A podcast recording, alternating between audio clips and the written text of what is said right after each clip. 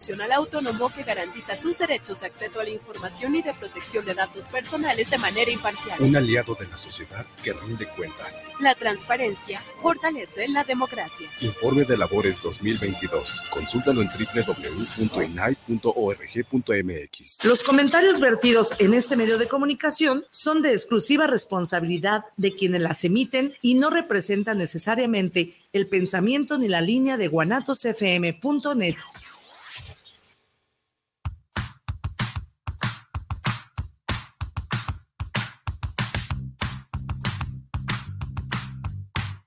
momento de enterarte de arte, música y entrevistas. Estás en charlas entre tú y yo, Mónica García y Miguel Hernández. Comenzamos.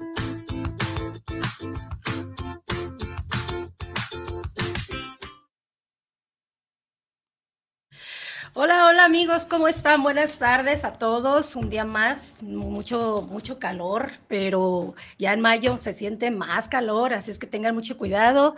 Hay que hidratarnos mucho, hay que estar bien, eh, pues contentos, contentos con el clima, contentos con la vida.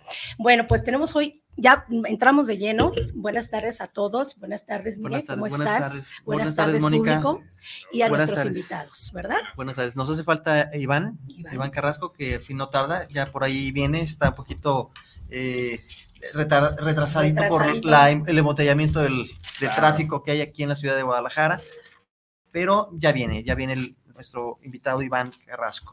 Este, bueno, pues eh, Primero, antes que todo, pues agradecer a nuestra estación favorita, Guanatos FM, que nos hace el favor de transmitir y que nos presta este espacio maravilloso, charlas entre tú y yo, y al ingeniero Israel Trejo, que nos da la oportunidad de que, pues él, sin él, no estuviéramos aquí, no estuviéramos transmitiendo. Gracias, Israel. Y bueno, la intención más que todo, pues es hacer un bonito programa el día de hoy, un, un programa de debate, un programa donde las diferentes ideologías que eh, nuestros grandes invitados con conocimiento, ¿sí? tengan esta eh, exponencia, que nos puedan dar esta libertad de conocimiento, ¿no? Y sobre todo, sobre todo aprendizaje, ¿no? Porque eso es importante, ¿no? Que todos aprendamos algo de cada uno de ustedes y que, pues gracias por sintonizarnos y gracias por estar aquí con nosotros, ¿sí? Así es. Pues eh, vamos a presentarlos, Miguel. Sí, sí, sí. Bueno, pues empezando, tengo aquí a nuestro invitado Luis Q, quien eh, pues es, eh, tiene una licenciatura en sociología, es maestro de desarrollo organizacional y humano, es coach también, eh, músico también. Entonces, bueno, pues bienvenido Luis a esta tu casa y a esta mesa de debate. Qué, maravilla, yo creo que algo que, que es una gran área de oportunidad es el diálogo, el diálogo auténtico, eh, con perspectiva de generar una acción conjunta y obviamente esto yo creo que en primerísima línea tiene que ver con las diferentes formas de entender la trascendencia y el amor. Entonces, pues por eso celebro estar la oportunidad de aquí dialogando con ustedes. Pues muchísimas gracias por, por, por aceptar esta invitación. Bueno, pues eh, hoy tenemos también a Fernando Romo, eh, estudiante, estudiante del centro de Camulup Kamlungpa. Eso, Kamlungpa. sí. Eh, fundador, fundación de que preserva las tradiciones Mayan. Mahayana. Mahayana. Ajá. Desde 2007. Wow. Sí. Eh, eres, en el budista. Es correcto, sí. Budista. Luis, eres eh, profesas tu religión? Eh, yo eh, me identifico con el amor, con la justicia, con la paz. participo en comunidades de diferentes índoles cristianas, principalmente católicas. Ah, perfecto, perfecto, Y bueno, pues bienvenido, Luis, a esta tu casa. Este, y bienvenido, Luis, este, Fernando. Tus gracias. Muchas gracias. Gracias. Y tenemos a Iván Carrasco, que tiene una licenciatura en Ciencias Políticas, maestro de Relaciones Internacionales por la UNAM. Actualmente no disculpa, se me fue. Actualmente se encuentra en un doctorado en Ciencias Políticas Internacionales, es miembro del colectivo interreligioso por la paz, miembro de la comunidad islámica de Guadalajara y eh, participó como miembro también de la colección Espacio Global encargado de estudiar el comportamiento de los actores internacionales y miembros de del Centro de Estudios Islámicos. em, árabes y persas, del doctor Osvaldo Machaldo Mouret. Mouret. Ajá, pues bienvenido. Pues bienvenido, Iván. Bienvenido, bienvenido a esta tu casa, este, este pequeño debate que vamos a hacer. Muchísimas gracias por la invitación nuevamente, a los compañeros que el día de hoy también se dan cita con nosotros, a ustedes por el, eh, semejante recibimiento. Un honor para nosotros. Es un honor para nosotros tenerlos aquí en esta mesa. ¿sí? Y, bueno, pues vamos empezando con, esta, con este tema tan interesante, tan, tan polémico de cierta manera pero que de alguna forma pues es un despertar, que yo siempre lo he dicho, es hay que despertar, hay que ser que sacudir, sacudirnos un poquito para, para, para, para poder despertar, para poder tener, eh, abrir un poquito más nuestro panorama, ¿no? Nuestra ideología, nuestra, nuestra mente. Así es. Y bueno. Y la gente, pues bueno, pues quiere saber eh, precisamente por qué, por qué las religiones están en decadencia.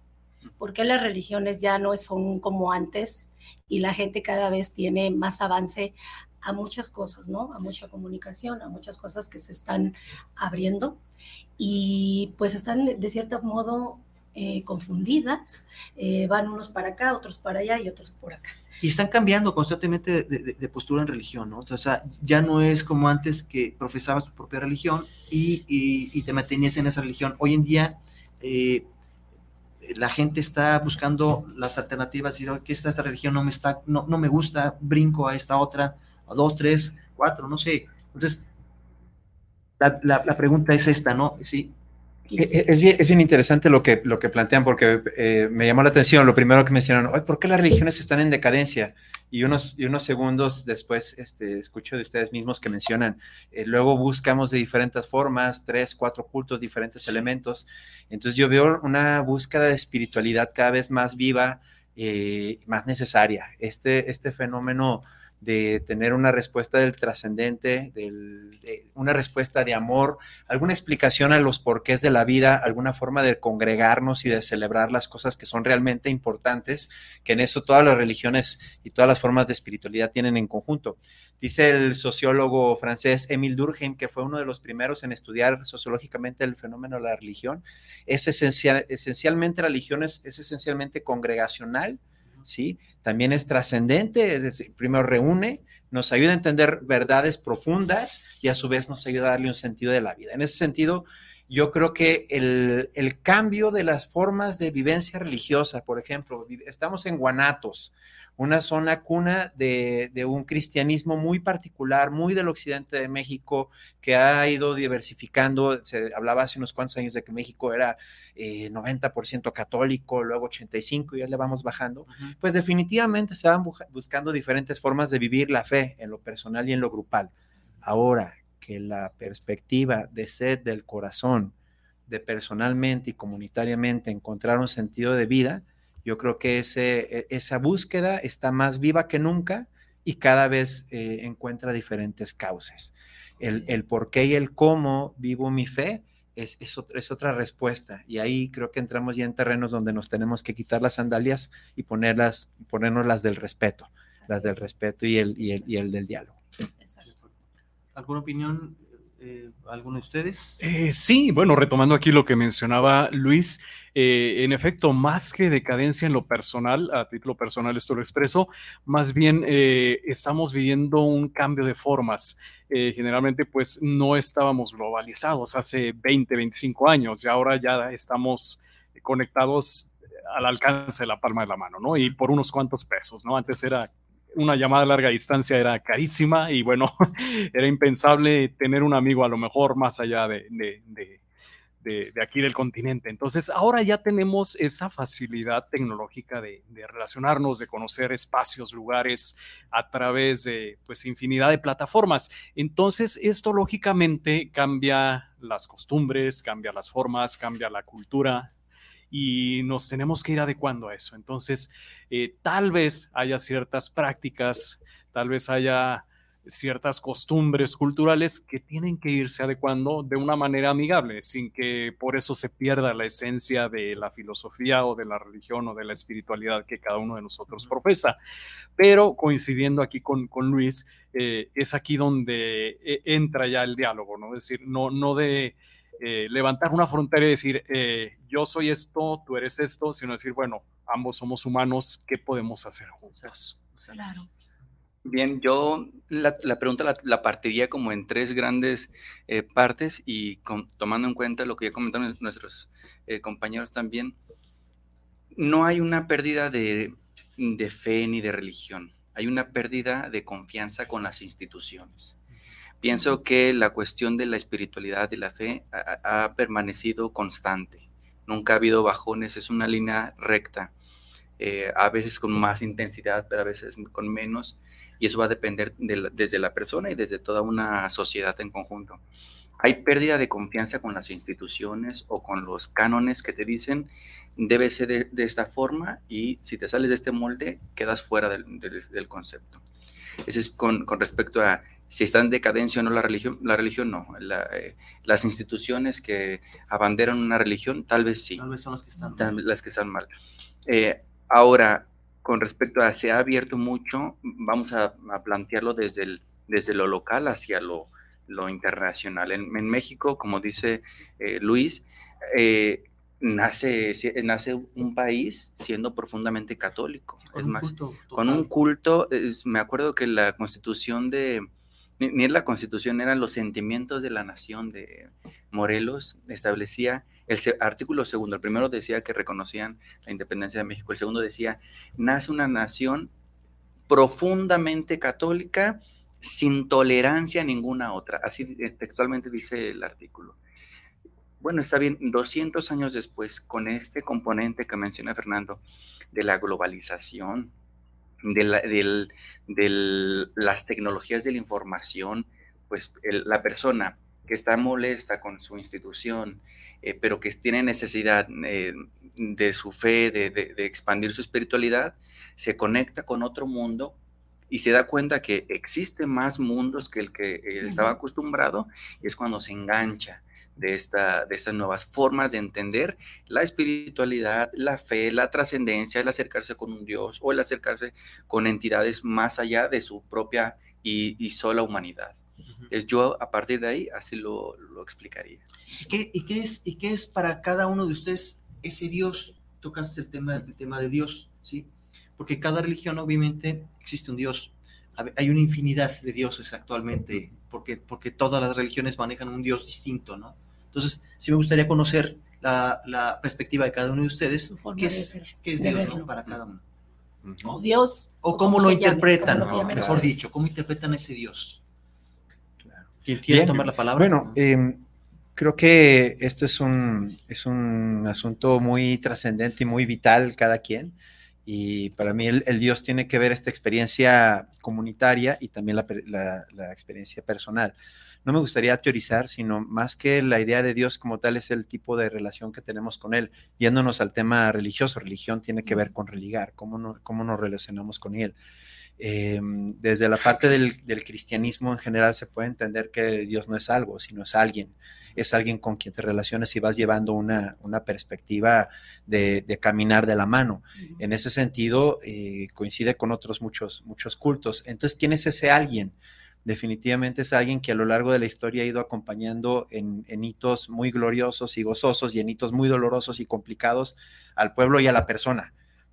Y eh, en su momento, a través de su Hijo Jesucristo, Dios nos muestra el modelo de cómo, de cómo sería, de cómo es Él estando entre nosotros y nos marca el camino de cómo amarnos y cómo perdonarnos. Entonces, en resumen, Dios es alguien en que puedo descansar, eh, gozar, recrearme, eh, tomar fuerzas, beber del agua, del agua refrescante. Igualmente es alguien que, reta a la mejora personal, que reta el apego a los valores, a la búsqueda de la verdad, de la paz, de la honestidad, de la justicia, sobre todo, y que como sociedad nos interpela a, vivir en equilibrio, a vivir en sustentabilidad, con base en, esta, en estos valores cristianos. Ahora, eh, ¿quién es Dios finalmente?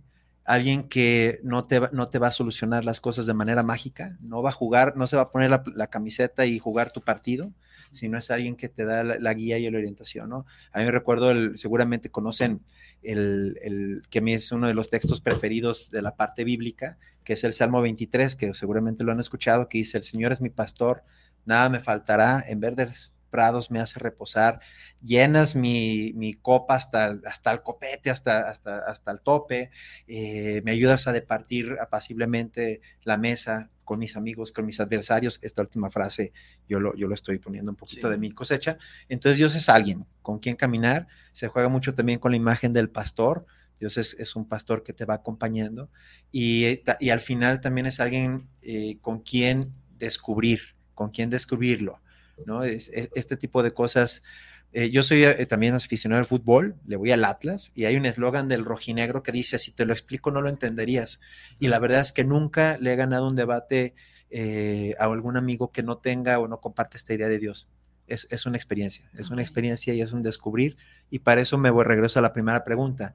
La, implica cierta búsqueda espiritual y, y un, y un despertar para ello. Ok. Y- E invito a cualquiera a descubrirlo, ¿verdad? Claro, Este, claro, creo que es algo supuesto, parte esencial, ¿no? La espiritualidad. a final de cuentas. Exactamente. Eh, sí, eh, gracias. sí, mira, curiosamente en el budismo hay una perspectiva algo distinta. Aquí me, me llama mucho la atención la descripción que hace Luis, que proviene del amor, no proviene de, híjole, es que es alguien fuerte a quien me le debo de cuadrar y si no hago lo que él me dice, pobre de mí, ¿no? Sino que tienes una perspectiva mucho, mucho más amplia y más cercana. O sea, lejos de decir, chin, no voy a hacer esto porque Dios me va a castigar, sino quiero hacer esto por amor a Dios, ¿no? Entonces, eso, eso me da una perspectiva muy fresca, ¿no? Para a- ante este concepto de Dios. Y ahora, bueno, desde la perspectiva budista hay, pues hay una gran diferencia en cuanto es un, eh, para comenzar, no se le considera una religión como tal. Obviamente, si nos vamos a la etimología griega, como mencionaba Luis, de religar, de unirnos con lo divino, en ese sentido sí, sí se considera una religión el budismo, pero digamos que es eh, más orientado al aspecto filosófico. Más Eh, cognitivo, ¿no? Sí, exactamente. Tiene que ver más con, la, con el estudio de la mente, el estudio de los procesos de la mente, eh, tiene que ver con mucha Con las psicología. Exactamente. Eh, más que estudiar la vida del Buda, este, leer eh, qué hizo, qué no hizo, eh, lo primero que hacemos es meditar, meditar, meditar y, y empezar a, a observarnos. Entonces, eh, esa fue mi primera experiencia en el budismo, decir, bueno, ¿y Dios dónde queda? Entonces ya después me dijeron, bueno, es que el budismo es no teísta, es decir, no hay un Dios creador dentro de- del budismo, pero esto no significa que seamos ateos, es decir, sí existe algo absoluto, existe algo que se llama la esencia de todos los budas, eh, porque aunque tenemos la, ah, la imagen de Buda eh, Gautama Siddhartha, eh, pues ha habido muchos más, ¿no? Él es el histórico, por eso se tiene más, este, más eh, conocimiento de él. Sin embargo, se dice que de, de esa esencia emanan varios Budas y se manifiestan aquí en la Tierra y en otros, en otros lugares. Entonces sí, si hay algo absoluto, si hay algo grande, si hay algo esencial de lo cual emanan estos Budas y, y bueno, para nosotros no es que sean dioses, sino que nosotros como seres humanos aspiramos a esta misma, a este mismo estado. Es decir, yo, Fernando, algún día podré llegar a ser Buda. Este, aquí ya entra otro tema, que es, bueno, si no lo logro en esta vida, puedo lograrlo en otra, pero pues ese ya es otro tema. Claro, claro. Pero básicamente es esto, Buda para nosotros no es Dios. Sin Pero le embargo, rinden culto mm, no, no a es esa culto. imagen, a esa estatua. Ajá, sí, no, culto como tal no. Este, obviamente sí necesita eh, colocarse en un espacio de respeto y eso, pero no, mezquitas, no, ¿no? este, llamarlo así.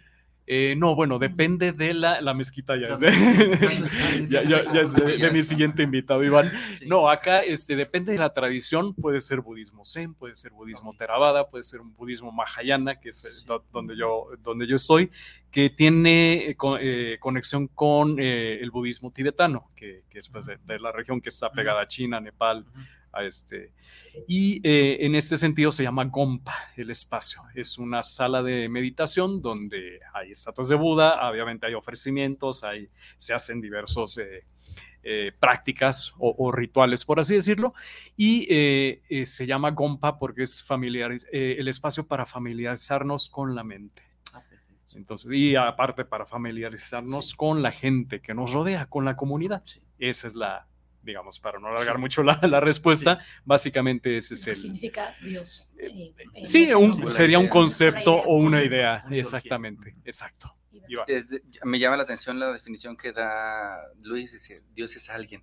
Para nosotros Dios es algo porque si le ponemos a alguien, le, damos cuerpo, le damos forma humana, y si humanizamos esta entidad tan enorme, tan indescriptible, entonces la estamos haciendo chiquita, y Dios es grande.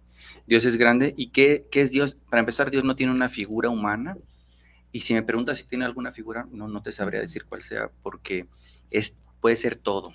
Eh, todo lo que se, se, te venga a la mente, que implique grandeza y superioridad al ser humano. En ese sentido, estamos pensando en que Dios es una, es una cosa grande que crea, que recrea y que hace lo que quiere a, placer, a voluntad, por el simple hecho de que Él es creador y crea.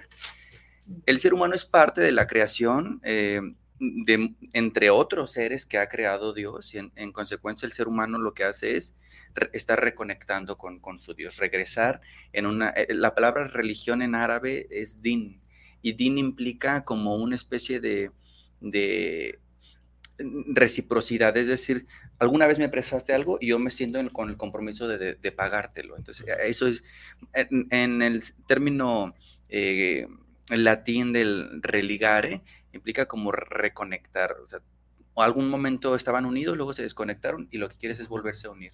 Para nosotros no es, me creaste y yo como en gratitud voy a ti otra vez y, regreso a, a, ser parte del todo. Y ese todo es Dios.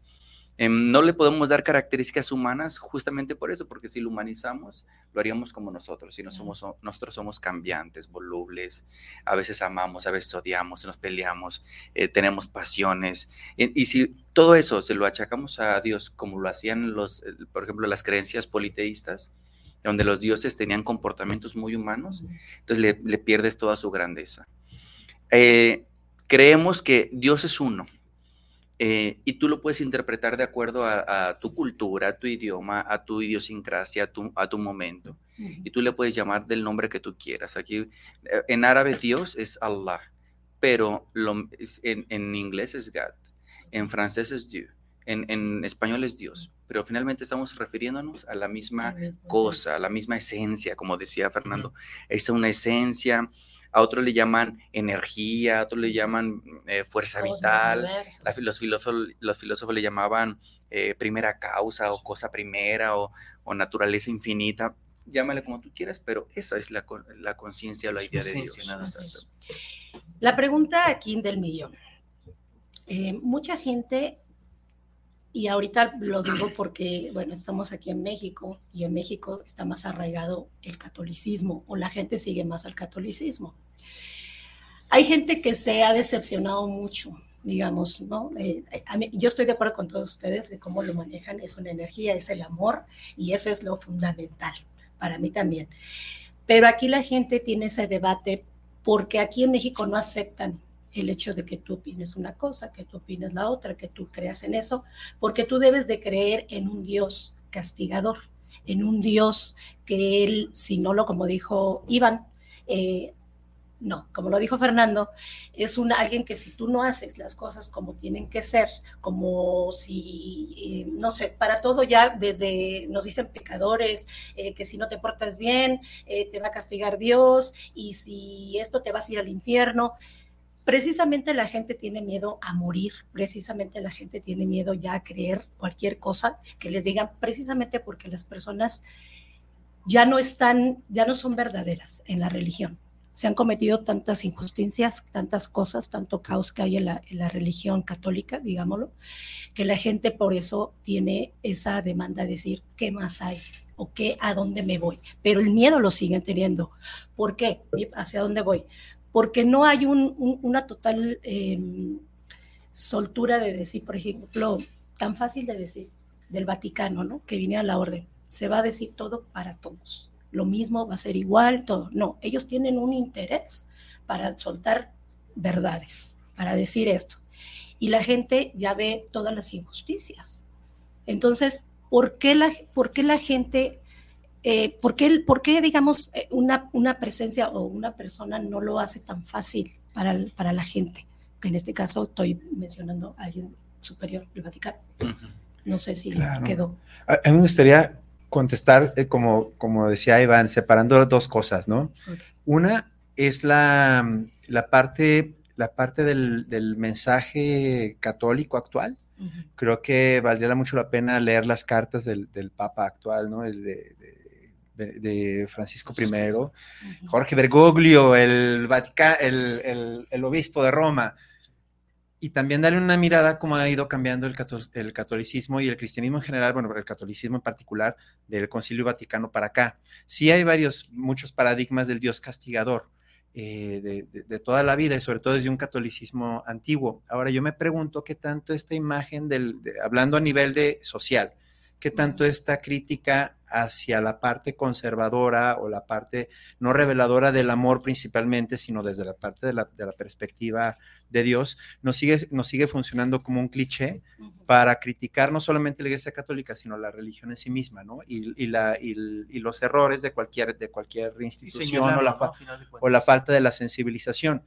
Por ejemplo, en los años 90 se vino un, mo- un movimiento muy fuerte que se llamó Eve- Evangelización 2000, que fue toda una perspectiva de, de cambiar el mensaje querigmático, el mensaje de decir, a ver, ante todo Dios nos ama y que quiere de nosotros y para qué estamos aquí. Eh, creo que también se ha ido renovando mucho la perspectiva. Yo te preguntaría a ti misma, por ejemplo, si ahorita tienes amigas o amigos muy cercanos que tienen ese, e- ese miedo de morir por sentirse pecadores. ¿En este momento lo tienes? Yo de- desde mi perspectiva diría, pues por supuesto lo podría buscar, no sé, en, en- en mis, en mis, mis familiares más Ajá. grandes y quién sabe, ¿no? Creo que ahora, el, el cómo están las estructuras, como decía Iván, eh, a nivel gobierno, a nivel empresas, a- por ejemplo, yo me dedico a la consultoría organizacional, tenemos un gran reto de hacer cada espacio un espacio de bienestar y de, y de- y de paz y de amor y de justicia. Y en eso no se, no se excluye eh, cualquier institución, y hablo desde, desde la que yo, yo la conozco. En la, en la Iglesia Católica te, te encuentras una perspectiva muy enfocada a la sanación personal, otra muy enfocada a la parte piadosa o de seguir los, la cuestión ritualística, otro muy enfocado a la, a la- a la- a la justicia social. Entonces es toda una, toda una diversidad. ¿Qué sí tenemos en común?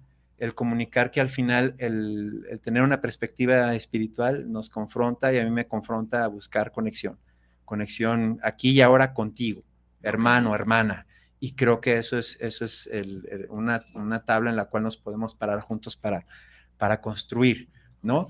Y, y- y también yo invito a, a- a- a- a cuestionar, ¿no? Si, si, si realmente en, en qué, en qué punto estamos de ese, de ese cristianismo que piensa más en el Dios castigador, ¿no? Eh, en qué realmente qué está convocando nuestra fe, ¿no? Por ejemplo, ¿para qué voy a misa? Ah, ¿No? ¿Pa- ¿Para, para qué voy? ¿Para recibir qué? ¿O por obligación solamente? Creo que va más allá, va, va más allá que, que- que el cumplir algo, ¿no? Y también las cosas van cambiando, las cosas van cambiando social y culturalmente. Entonces creo que es, creo, creo que es algo dinámico, algo dinámico que hay que descubrirlo a nivel personal, familiar y comunitario. Así es, así es. Pues, no ¿Alguien sé, si alguien quiera? Sí, sí, igual coincido eh, con Luis en este. Bueno, sí, bueno, todo el mundo está de acuerdo aquí, ¿verdad? Aquí no hay. nadie- Porque hay guerras. Sí, oye, ¿por qué? Aquí no, ni, no, ni, ni a botellazos ni a sillazos. ¿no? O sea, Así todo, es. todo- todo tranquilo. Es que hay amor y paz. No, y más que nada hay, eh, hay esa perspectiva, ¿no? Dentro de, eh, de mi filosofía personal tengo un lema que es unamos nuestros puntos en común y celebremos nuestras diferencias, ¿no? Bien. Entonces, si comenzamos con qué nos hace diferentes, pues nos vamos a agarrar del chongo inevitablemente, ¿no? Y yo soy mejor que tú y hazme cambiar de opinión, ¿no?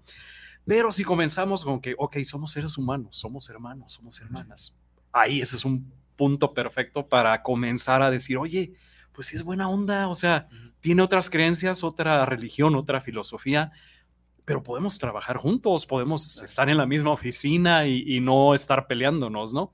Entonces, eh, sí, yo eh, como católico de nacimiento o por herencia, pues sí, sí llegué a tener este conflicto, ¿no? Decir, bueno, cuando ya se dio el momento de decir, ¿sabes qué? Eh, estoy recibiendo un rechazo sistemático por mi forma de ver las cosas, pues se dio la oportunidad de, de- un cambio, ¿no? Y lógicamente, pues sí, la familia más tradicionalista, pues sí, sí me dijeron, no, es que acuérdate que esta religión es la buena. Entonces me daba risa, ¿no? Decir, bueno, es que acá no voy a comer cadáveres o no voy a hacer algo, algo extraño, ¿no? Y, este, y creo que con el tiempo y con el testimonio, ¿no? Básicamente tu forma de vivir, tu forma de integrar alguna creencia, religión o filosofía a tu vida, eso es lo que te hace ya más auténtico y decir, oye, pues sí, si hay congruencia en la creencia del nombre que sea y tu vida cotidiana, o sea, sí se puede lograr hacerlo. Eh, esto no significa que no haya errores, por supuesto, hay que reconocer que sí, dentro del budismo también ha habido errores, y así como dentro de cualquier religión, pero eh, pues resulta muy sencillo ahora con la tecnología al alcance de la mano, pues hacer un juicio, ¿no? Ante cualquier situación, ay, todos son iguales, pederastas y esto y todo lo demás, ¿no? Entonces, eh, nos sentimos con el derecho a juzgar a quien sea, en el momento que sea, sin conocer la historia completa. Entonces, creo yo que aquí tenemos la gran oportunidad de siempre poner un freno, ¿no? Ante algo que nos altere, sea de nuestra religión o de alguna otra, este, siempre ponerle un freno a esas emociones. De, ah, ¿Por qué me estoy enojando? ¿Por qué quiero atacarlo? ¿Por qué tengo ganas de hablar mal? Esto pues siempre es un reflejo de lo que hay dentro de nosotros que pues está rebotando en, el espejo de, la realidad externa. Entonces, eh, creo que, todos tenemos esa oportunidad de, ok, un alto y abrirnos al diálogo, no al monólogo de es que yo y la, la, la, la, sino a ver, me siento no para argumentar, sino para escucharnos a ambos. Entonces, eh, el hecho de que haya un espacio como este de charlas entre tú y yo, el hecho de que haya un colectivo interreligioso donde podemos sentarnos a comer, eh, ya sea en la gompa o, en, o acá en la, en la mezquita, tranquilamente, este, pues eso, eso nos habla de que no, pues no todo está perdido, que siempre hay, hay maneras de, de relacionarnos y que pueden ser muy actuales, ¿no? Siempre con un respeto, ¿no? Creo que, creo que es importante el hecho de que lo, que ustedes acaban de mencionar, digo, perdón, antes de que te, te, quito la palabra tantito, Iván, y la intención precisamente es esa, ¿no? Generar ese respeto que existe entre todas las religiones y buscar el, el, una unión general, ¿no? Generalizada. A final de cuentas, creo que lo más importante es el amor. y creo que es la que nos va a llevar a, llevar a tener un solo, un solo fin, ¿no? Es llegar a algo eh, como le, queramos poner, para mí es, es bondad, es, es, trascendencia, es, espiritualidad, y que de alguna forma pues esto pueda tener una, una, perspectiva mucho más clara basada en el amor. Sí, definitivo. Así es. Me gustaría empezar con una frase del el sucesor del profeta Muhammad Ali, que dijo, eh, encuéntrate con el otro, ya sea porque es musulmán como tú o porque es humano como tú. Entonces, a partir de esos principios, si no es tu hermano en religión, es tu hermano en humanidad. Ahí es el principio. Y retomando la pregunta que hacías al, principio, como entre esta pugna entre la búsqueda y por otro lado la institución. Y quiero defender un poquito también, ahorita dije de las instituciones han hecho las cosas mal. Sí, pero también han hecho las cosas bien, han, encarrilado como el sentimiento, las pasiones, tomando en cuenta que hay como tres tipos de, de, de acercamiento a la fe. La primera es como la del hombre esclavo. Eh, te sigo porque me da miedo. La segunda es la del hombre comerciante. Te sigo porque me conviene. O sea, veo ventajas contigo y me conviene. La tercera es la del, le llamamos la, del amante libre, la que hace las cosas por convicción, por amor, por acercamiento. El que hace las cosas por convicción no hace falta obligarlo ni hacerlo nada, sabe lo que tiene que hacer pero el comerciante y el esclavo es que hay que decirle cómo hacer las cosas y para eso sirven las instituciones. Nos parecería a lo mejor muy increíble que en, la mentalidad actual pueda haber personas así. Sin embargo, lo hay. Personas que requieren que le estén diciendo cómo actuar, cómo hacer, qué está bien, qué está mal, y para eso, y es el gran papel de las instituciones. Pero si en este, e, en este campo de que me vas a ordenar todo lo que está bien, todo lo que está mal, no me dejas a mí eh, explorar, es cuando viene el deseo de ir a buscar otras cosas. No pierdo ni la confianza, no pierdo la, espiritualidad. Voy en busca de nuevos horizontes que me ayuden a, sentirme libre, como ese amor libre que, que deseo tener. Entonces, los, pero ¿qué pasa? Hay gente que dice, es que si me meto a una, si, me salgo de esa religión para meterme a otra va, a hacer caer en lo mismo. Y es cuando vienen luego eh, estas falsas eh, esperanzas o estas falsas eh, ideologías o que, que las vemos en una amplia modalidad, aquí se conocen como New Age, que bueno, andan adorando a lo que sea, andan confiando en los astros, andan confiando en las hadas, en seres creados como por ejemplo la Santa Muerte o ese tipo de, mm, de creencias nacen desde una genuina necesidad del ser humano de buscar algo trascendente, pero que están siendo desvirtuadas por una creencia que no debería ser la correcta. ¿Por qué? Eh, porque están creando ídolos, están creando ídolos que en, primera, en primera instancia lo que una fe busca es destruir esos falsos ídolos, porque te están desviando. Entonces, por un lado tenemos un incremento de, búsqueda de, de, fe, de conocimiento, pero por otro lado, a lo mejor las instituciones no se han adaptado lo suficiente para acaparar a estas personas en búsqueda de fe. Sí, porque están desvirtuándose, al final de cuentas, ¿no? La intención es buscar la forma de cómo generar una confianza de parte de las regiones hacia esas personas que de alguna forma están en, esa, en, esa, en ese encuentro, en esa búsqueda, y que de alguna forma no están, no están logrando obtener el, la respuesta ¿sí? adecuada y están buscando falsos este, eh, ídolos. ídolos o falsos dioses. O falsos dioses, ¿no? Y que realmente eh, van a terminar más confundidos más, todavía, ¿no? Es que ahí está la polémica. En la, yo lo puse por el lado que en, México se cree mucho en la religión católica, ¿no? Bueno, ya hay mucho, ¿no? Pero más se profesa. Y son los que menos están a gusto de lo que nosotros pensamos, ¿no? Como, se reniega. Ajá, exactamente. Se mucho. Yo me referí a la religión, al Vaticano, si tú estás diciendo, si, si Dios no le gusta, por ejemplo, eh, no, no adores a estatuas, a, santos, a vírgenes, ¿por qué la religión católica sigue haciendo eso?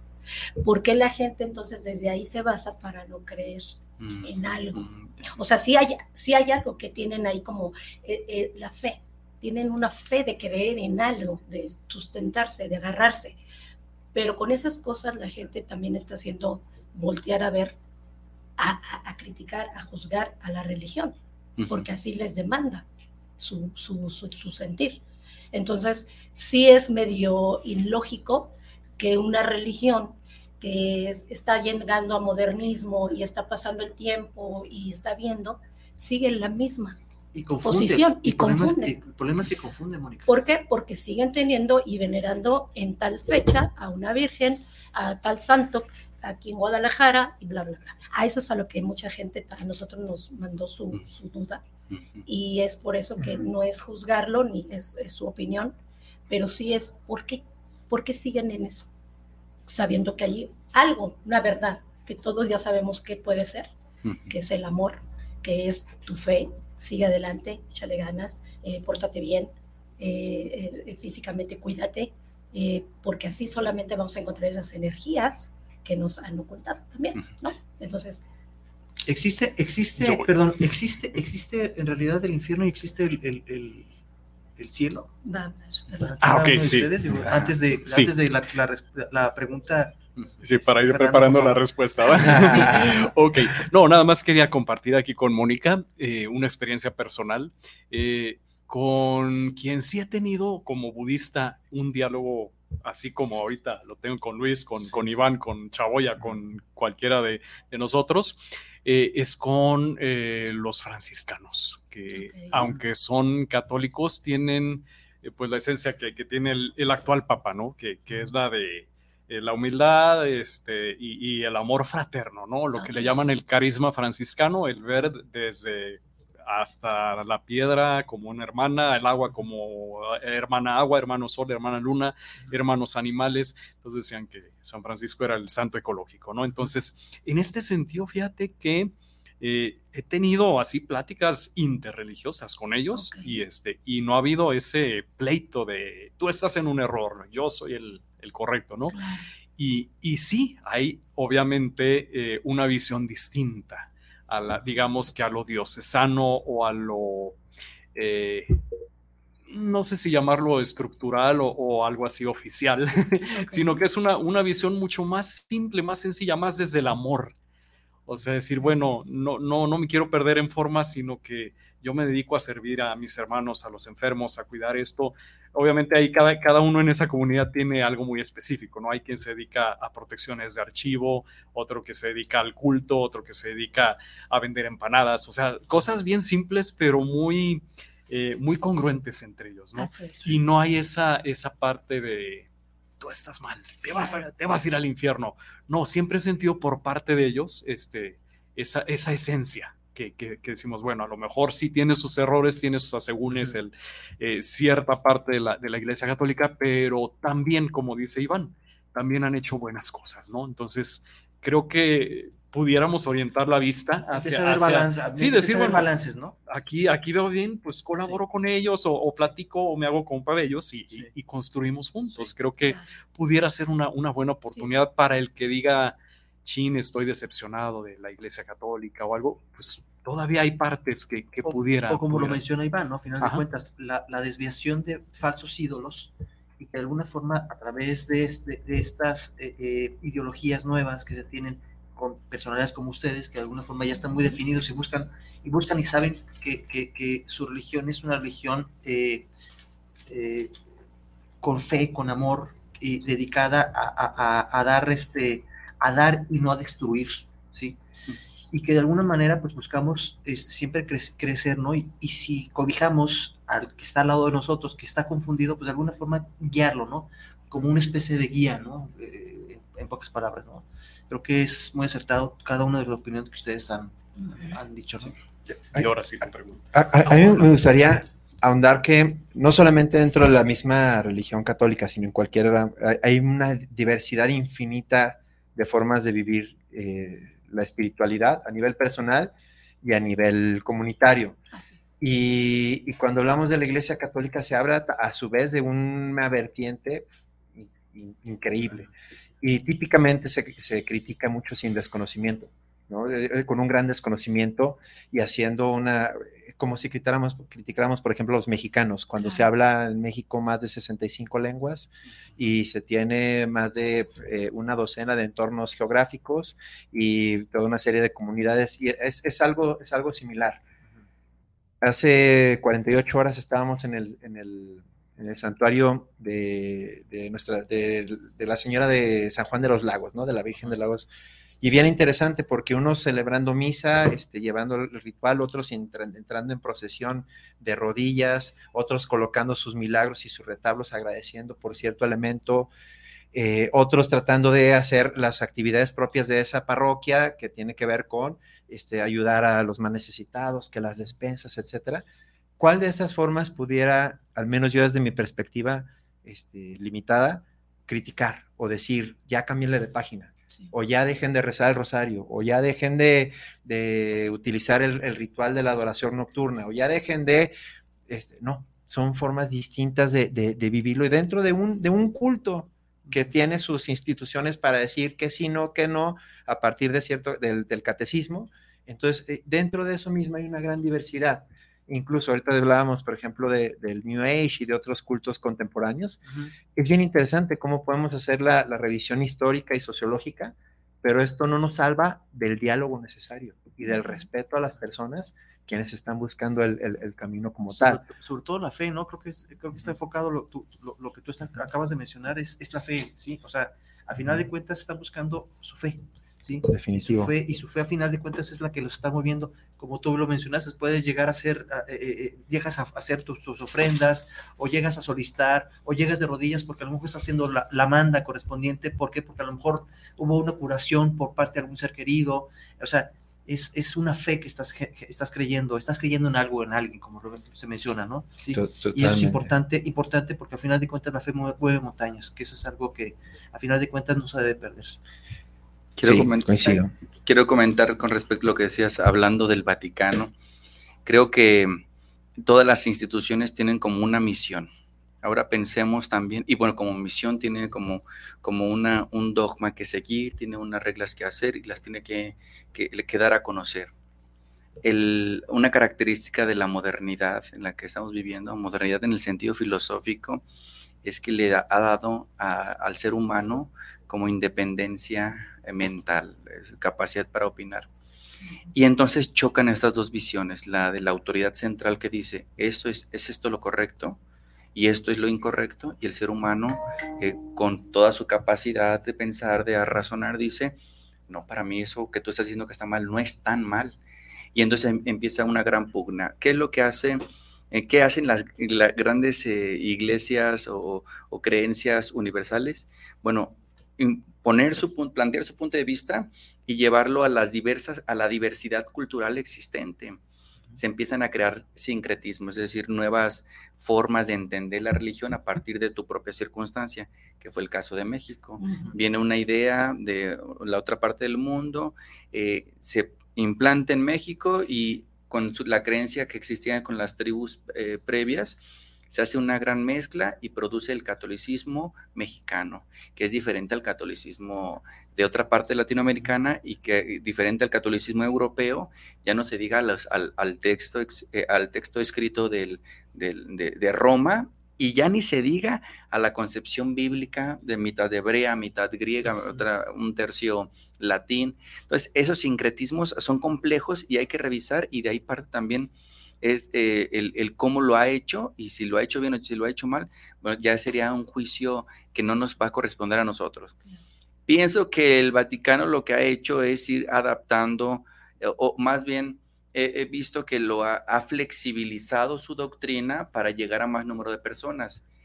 Eso es positivo en cuanto permean a la sociedad, pero es negativo en cuanto pierde su solidez, sus principios, sus planteamientos pero está también la otra parte de la moneda. Si tú eres una persona que sigues al pie de la letra, eh, digamos, la fe, la religión, entonces eres acusado de extremista, de fundamentalista, de, entonces, y ahí vienen las dos eh, pautas. Al final de cuentas, creo que el mundo podríamos dividirlo entre personas que que ven el lado oscuro y personas que ven el lado eh, claro. Las personas que ven el, lado oscuro están viendo el, dónde está el mal, el detalle, el, eh, la cosa criticable, el, punto para pelearnos, el punto para discutir.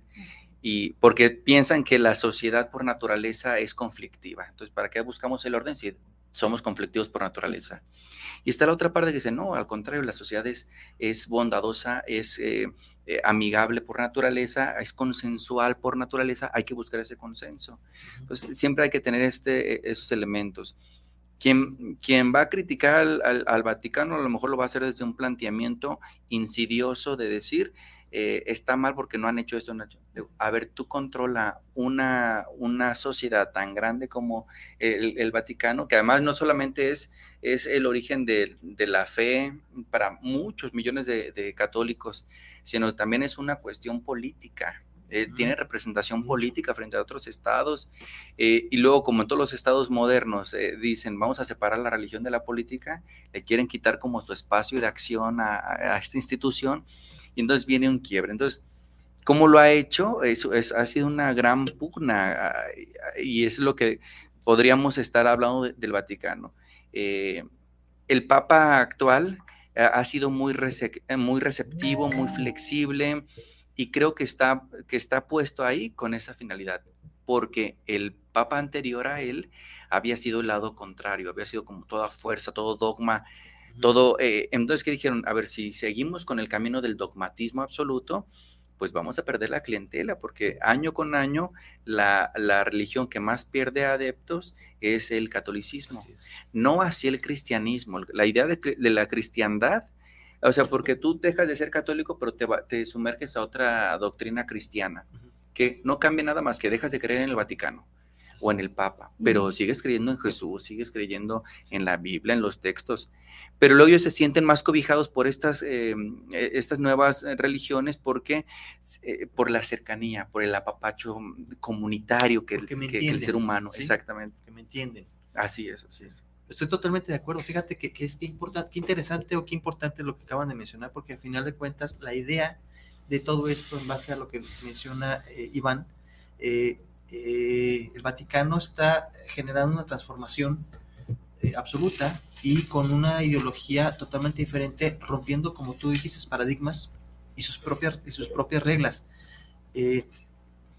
Eh, puede ser contradictorio para, para, el mismo, para la misma religión, pero de alguna forma eh, se, se, ha, se, ha, visto y se ha notado eh, la pérdida de, de, de, feligreses a la religión. Y lo que ellos están eh, pugnando es no seguir perdiendo, sino buscar la forma de cómo ser más empáticos para generar la, la, el regreso de esos feligreses que de alguna forma eh, cambiaron por otra religión y que a lo mejor puede ser posible que vuelvan a regresar a la, a la religión católica. Uh -huh. Creo que por ahí va tu, tu o lo que yo, yo entendí. Perdón, claro. yo me gustaría complementar que ese es como un, un, tema muy peculiar, ¿no? Este, muy, muy, muy particular, ¿no? El, el, cómo va cambiando esto.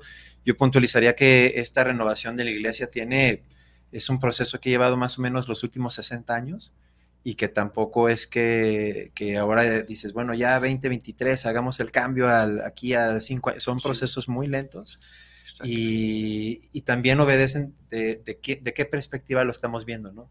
Si lo vemos, ah, es que hacen cambios para que no se les vea la gente, ah, o es que están actualizando eh, su forma de entender esto desde, actualizando desde la revelación, desde cómo están descubriendo la presencia de Dios actualmente.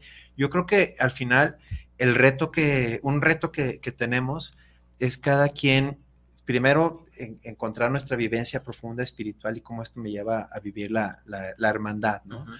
Eh, exigir y buscar una, una forma de, de, presencia más saludable en cualquier tipo de forma religiosa congregacional, si soy de la luz del mundo, si soy de la de, de cierta congregación cristiana, si soy de siempre hay una, una forma de automirarnos y también al final volviendo a, la, a, la, a alguno de los elementos que nos decía Cristo, ¿por dónde conocerás el, el, el árbol? por sus frutos, ¿no? Entonces esto nos lleva al final cómo estamos viviendo la paz, la concordia, la misericordia. Y aquí en Guadalajara decimos, este, de lengua me echo un taco, uh -huh. entonces creo que también este, amores son obras, ¿no? Y tiene que ver desde la vida cómo llevas, cómo vives la paz a nivel individual y cómo lo llevas a nivel familiar y, y social. ¿Y cómo, ¿no? ¿Y cómo, lo transmites? Porque al final uh -huh. de cuentas esa paz se transmite, esa, esa, esa energía tú la estás transmitiendo a, a, a, alrededor. Yo en esta mesa estoy viendo, viendo una mesa, no de debate, una, una, una mesa de paz, ¿sí? una, mesa de, una mesa de, de hermandad, ¿sí? de, una, de, de, ser sólidos en base a las propias creencias de cada uno de ustedes, pero, pero no existe guerra, no existe conflicto en base a esto, ¿no? Al contrario, existe apertura por cada uno de ustedes, ¿sí? Y se les agradece. Muchas gracias. Yo, por ejemplo, voy a dar este, mi punto de vista rápidamente. Yo antes era cristiana. Bueno, a mí me primero me inculcaron la, la, el catolicismo y yo no supe nada de eso. O sea, yo pasé así con... Y me daba miedo, ¿no? En, de, en sí, las estatuas y todo lo que hay en la iglesia. Sentía algo, sentía algo que no me era justo ver a un Dios eh, ahí tirado, crucificado, y desde entonces eh, le tuve pánico a eso no tanto criticar a la religión porque yo no sabía, pero me fui a eh, centrar a lo que es el cristianismo y, por, y estuve muy arriba eh, trabajando ahí en el cristianismo.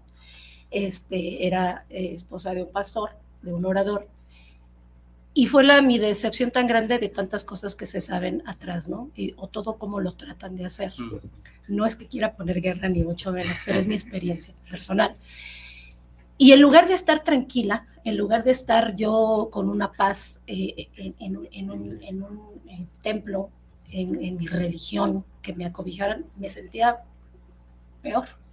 Me sentía más triste, me sentía enojada, me sentía frustrada, me sentía no cobijada por mí, por, por ellos. Por lo mismo de que yo no vi que en ese momento ayudase a la gente o por encimita y todo por encimita y, y, y honestamente, todo hipócritamente, ¿no?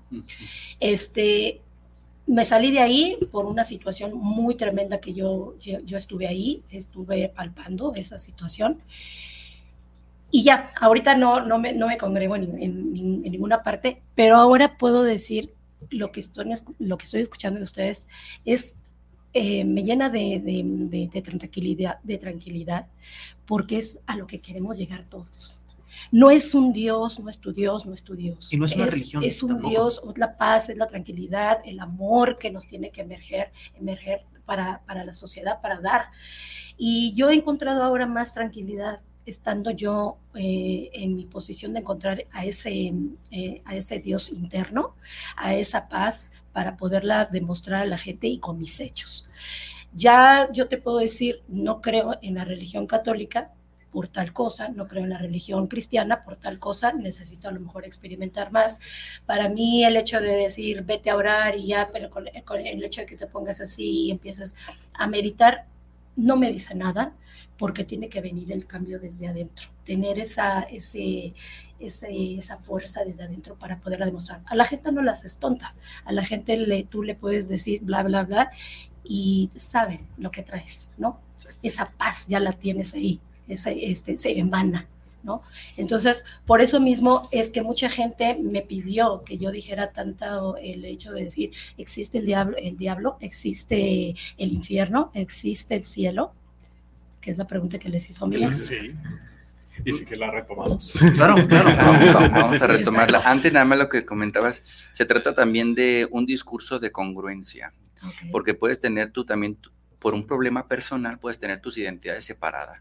Eh, de, mis dientes para afuera, yo soy el más creyente del mundo, pero de mis dientes para adentro, vivo eh, todo lo contrario a lo que digo que soy. Y entonces eso es una contradicción interna, pero por un problema interno, ¿no? Eso no se lo puedo achacar a la religión. Es mi hipocresía, mi, mi, mi propio problema, mi falta de congruencia y mi malestar con, a lo mejor conmigo porque no me he encontrado. Pero si hay congruencia, si hay conexión entre lo que sientes y dices y haces, ahí, demuestras. Demuestras siendo creyente más que te aprendas de memoria lo que dice la religión, eh, demuestras más eh, con una acción que, memorizándote una oración, por decirlo así. Tú, eh, por ejemplo, en el colectivo interreligioso de la paz nos hemos visto haciendo alguna causa común con algún grupo social y tú no tienes que ir por la vía diciendo, mira, yo soy cristiano, yo soy budista, yo soy musulmán. No, no, no, eso no lo digas. eso a la gente que... estandarte, Exactamente. A la gente que tiene hambre lo que quieres comer, dale de comer y a eso ayudaste. Y ahí demostraste tu, tu religiosidad, más allá que en, en, la bandera, más allá que en el grito, más en tu acción. En la acción das a demostrar si eres creyente o no. Ya no, ya no dividamos el mundo entre, entre cada una y sus particularidades. Eres, o crees o no crees. Y si crees, actúas o no actúas. Sí, fíjate que a mí lo que me pasó es que yo puse lastimosamente los, los ojos hacia, el, hacia el hombre. Y el hombre, por ende, siempre te va a, a traicionar.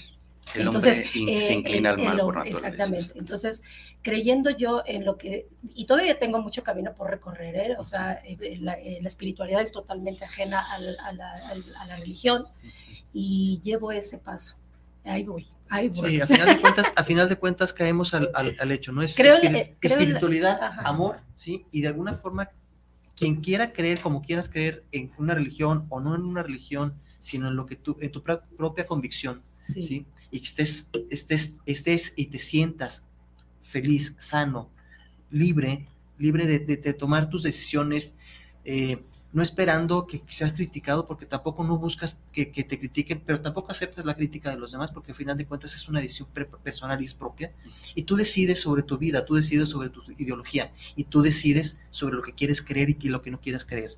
¿sí? Entonces, al menos, al menos yo igual, de, la misma manera, comparto una ideología igual similar a la, de. Yo tengo mi propia creencia de quién es Dios, ¿sí? Para mí Dios no existe físico, como bien lo mencionan, mencionaron ustedes, no es físico porque no, no creo en un Dios crucificado, porque no creo en un Dios donde puede ser este, eh, eh, donde me lo vendieron como, como que era el rey de los reyes, pero yo lo veo crucificado y digo, pues si eras el rey, ¿por qué no te, por qué permitís que te hicieran todo lo que te hicieron? O sea, o sea hay, hay controversia de toda esta situación, ¿no? Que no estoy para criticar, a final de cuentas no me interesa criticar, simplemente yo creo en mi punto de vista muy personal y doy mi propia ideología en base a lo que yo viví y a lo que yo vivo, ¿no? Mm. Sí, yo profesé mi religión católica porque esa es la que me, me, me, me inculcaron, ¿sí? Y me obligaron a tener, ¿sí? No por convicción, no porque yo lo decidiera, ¿sí? Cuando tuve decisión de decir, yo esto no lo quiero llevar a cabo porque no me conviene, porque no lo quiero, porque no es parte de lo que yo busco, simplemente lo hago a un lado, ¿sí? Y busco mi, propia creencia. No estoy buscando cultos en ningún lado, simplemente yo creo en lo que yo quiero creer, ¿sí? No soy ateo, porque creo en algo, creo en una, energía, por supuesto, creo en un ser poderoso, ¿sí? Pero no lo veo visualizado en, un, en, en algo material. No sé si me voy a entender. Sí, claro con la pregunta que les hiciste de si hay un cielo mi pregunta, la pregunta, bueno, ¿cómo, lo, ¿cómo, lo, ven ustedes? ¿Cómo ven ustedes existe el cielo, existe el infierno, existe realmente es eh, eh, eh, la, controversia de que estamos penando las, almas porque no encuentran su, sentido de vida. O sea, ¿existe? A, mí me gustaría abordar la, pregunta más que desde la parte del estudio bíblico y la parte histórica y netamente la parte del estudio sobre si existe o si no existe y que si el catecismo plantea que está este lugar que está más cercano de Dios y la parte más alejada de Dios y a donde este, Satanás fue eh, confinado a los infiernos y toda esta parte que, que nutre, que nutre la vivencia de algunas personas o de algunas muchas personas, pero creo que la perspectiva más abundante y, como yo lo vivo en lo personal, que también estamos aquí hablando desde perspectivas, Nadie está hablando a manera oficial de, de, de, nuestra perspectiva. Correcto. si nosotros dirigiéramos.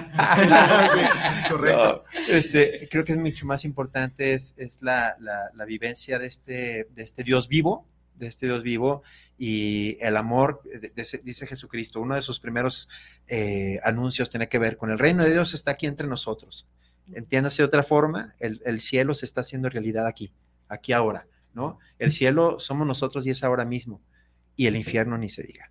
Entonces es, el cielo que hacemos, es el infierno que permitimos, el que realmente está, está privando, más allá de una realidad este, trascendental, más allá que si te mueras y el fantasmita se va volando así con sonidos angelicales de fondo hacia el cielo, y o, lo contrario, ¿no? A, a, mover ollas que huelen a azufre y están calientes, ¿no? Entonces es esas cuestiones que pueden alimentar imaginarios, que pueden derivar en la fe y que puede llevar a esperanzas o a miedos, es, es, es, otro tema. Creo que al menos el, la, la, espiritualidad que yo vivo eh, actualmente tiene que ver con el aquí, con el ahora y, el, y el que se me está pidiendo al, al respecto de. Eh, sí, hay mucha, sobre todo religiosidad popular que, que, está muy arraigada y muy asentada en la idea de que si el infierno aguas, el cielo allá vamos y rézale más para que llegues para allá. Y, vuelvo a lo mismo y como varios elementos, lo respeto, le da sentido, otros dijeron, esa ya no la compro, busco otra, otra perspectiva. Eh, voy, a, voy a retomar lo que acabas de mencionar. Este, yo tampoco creo en un, en un Cristo crucificado. Y cada vez con eh, crucificado, sí como parte de su pasión, pero no, no, no se venera su, su crucifixión, su muerte, su sangre y su corona de espinas y su derrota ¿no? Creemos en un Dios vivo, en un Dios victorioso y que sigue actuando en el corazón y en la sociedad y sigue alterando la historia, obviamente positivamente, aunque no se nota y tenemos que buscarla o hacerlo suceder. Es lo mismo, ¿no? ¿En qué creemos? En el, en el infierno y en el cielo. Si, si creemos en el infierno o en el cielo, creo que estamos creyendo en algo que no está ahí el punto. primero tenemos que creer en nosotros mismos y creer en el, en el hermano y creer que Dios es bueno y confía en nosotros para, para construir ese cielo desde aquí, desde la hora. Creo que ese es, un buen reto. tu infierno vives tu cielo, como tú lo quieras vivir, ¿no? A la, par, a, la par, a la par. Y que, bueno, dentro del cristianismo y, el catolicismo en particular, que eso sustenta una mirada trascendente de que si hay un, un, lugar a donde van las almas y demás, creo que es otro nivel de llevar ese punto. Pero creo que el aquí el ahora y el cómo me está confrontando la palabra de Dios para tratar de ser mejor persona y mejor sociedad, creo que ahí va más la clave. Pero físico no existe ni el infierno ni el cielo. Físicamente. Como, algo físico. O sea, un lugar donde Oye, de, entrada no podrían serlo. por eso, porque al final de cuentas todo el mundo creemos, ¿no? Creemos, es que me voy a ir al, me voy a ir al cielo, ¿no? Sí. Bueno, no existe, no existe el físico. Cielo. A lo mejor no, pero físico en el sentido trascendental, Exacto. probablemente. como, un espacio espiritual, vaya. Este, la idea es muy antigua, es, ya es trascendente a muchas, y muchas religiones y nos da sentido a algunos, les da sentido a algunos para vivir de tal o cual manera. Exacto. ¿sí? Ahora, creo que no, no, sé, no sé ustedes, yo diría, wow, si alguien aquí diría, si existe o no existe al 100, son, son otro tipo, eh, son más creencias orientadoras y normativas para la vivencia cotidiana. De acuerdo. ¿Quieres comentar algo? Eh, sí. Deja ver. No, no, lo que pasa es que eh, es una respuesta tan amplia para, para mí que voy a tratar de hacerla lo, más resumida y no ser tan técnico. Fíjate que eh, dentro del budismo está lo que se llama samsara o digamos existencia cíclica. Entonces, dentro del samsara, digo, si tú lo buscas en, en Google, va a salir una, eh, un mapa que tiene seis reinos, eh, los reinos superiores, los reinos inferiores. En los superiores está algo que se llama eh, dioses, semidioses y humanos, y en los inferiores están animales, pretas y naracas. los pretas son una especie de espíritus hambrientos o fantasmas. Los naracas son seres del infierno, que hay infiernos fríos, infiernos calientes. Y cada infierno caliente tiene su, subdivisión, ¿no? De que el infierno de la línea negra, el infierno de la casa ardiente, el infierno del fuego que nunca se acaba, este, y los fríos también, ¿no? El infierno de las ampollas, el infierno de, las montañas que chocan. O sea, es, es una, una material, pero exactamente, muy, muy, muy grande. Entonces, eh, paralelamente a esta existencia, eh, está una ley que se llama ley de causa o y efecto o karma que es simplemente a cada acción corresponde una reacción y eso lo podemos demostrar a, nivel científico, laboratorio y demás, ¿no?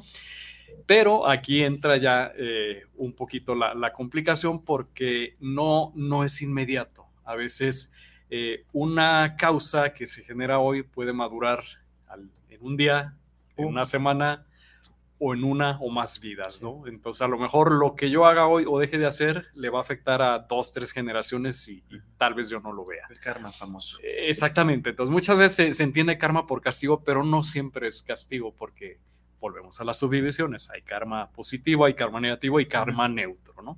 Que también es todo un tema. y a lo que voy.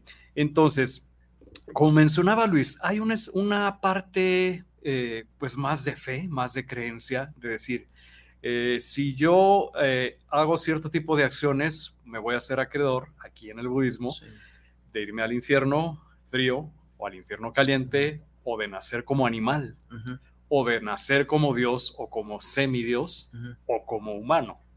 Pero siempre, eh, siempre motivado por tres venenos, ¿no? Que son el apego, la aversión y la ignorancia. Este, entonces, el no, el no tener esa conciencia al pensar, al hablar y al hacer algo, me va a hacer que esté brincando en todo el samsara, en todos los reinos, conforme vaya madurando el karma. Entonces, aquí es la diferencia. Si hay un infierno, pero no es eterno.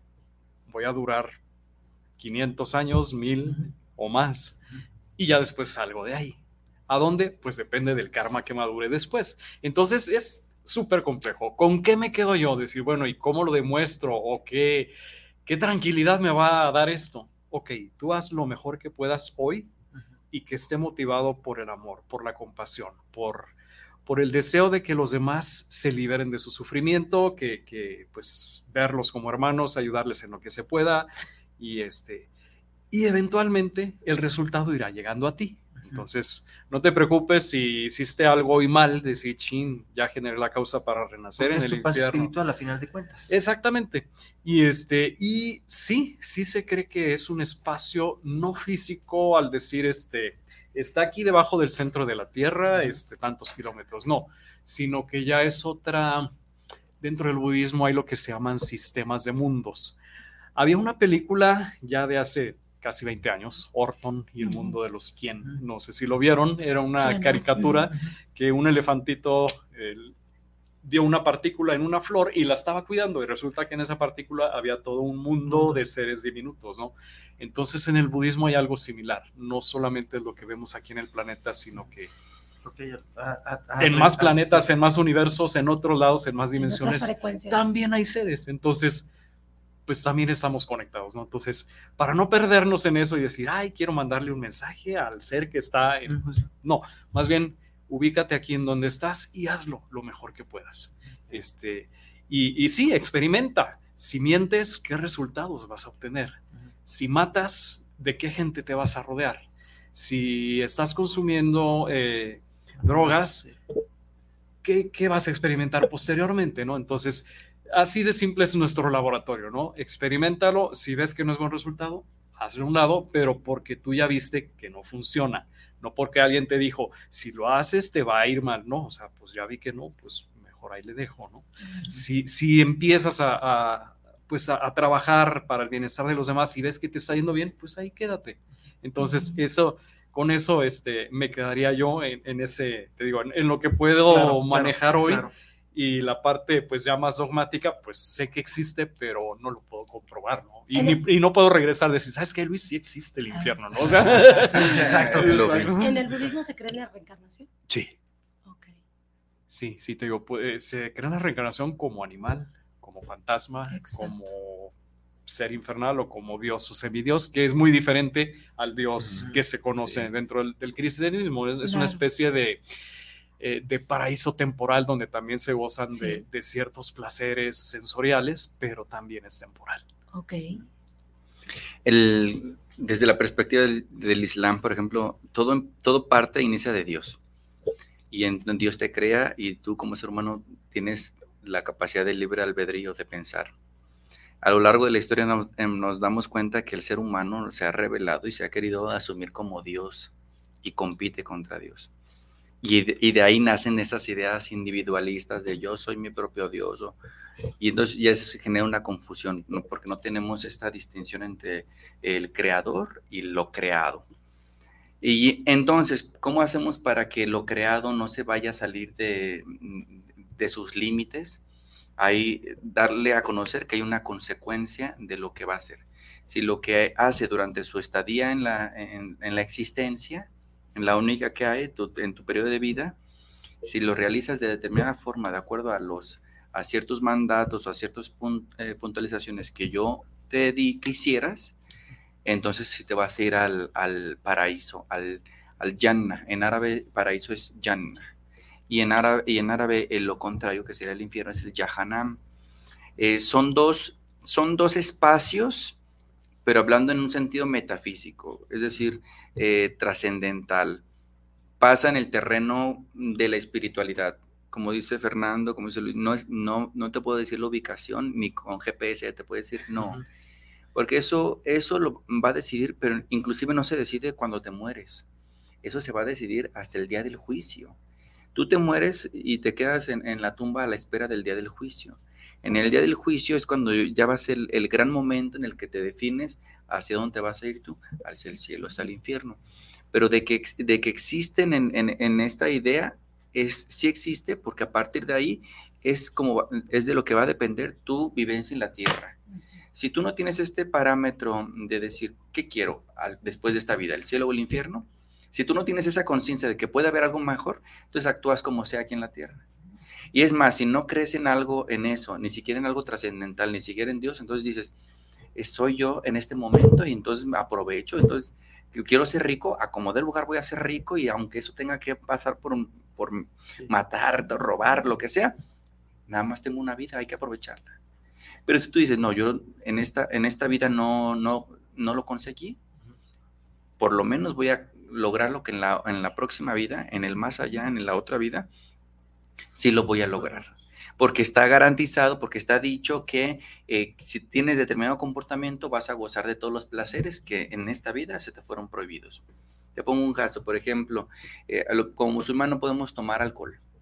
Y entonces, pues tú vives con la reserva de tomar alcohol. Pero hay una recompensa al final, cuando en el día del juicio, cuando tú ya estés en el paraíso, vas a poder tomar ríos de vino, pero dice, es vino que no embriaga. Entonces, imagínate, de, de, tú prohibirte una botella de vino en la tierra, vas a tener de recompensa un río de vino. Y tú te pones a pensar en, términos comerciantes, ¿qué me conviene más, la botella de aquí o el río de allá? No, pues me voy. Aparte que la botella de aquí te va a provocar malestares físicos, la resaca, eh, embriaguez, y dices, pues mejor no, eso no, mejor me espero al río, que me, voy, a, más, me voy a estar bañando en vino rico y no me va a afectar nada. En esa dimensión lo pensamos.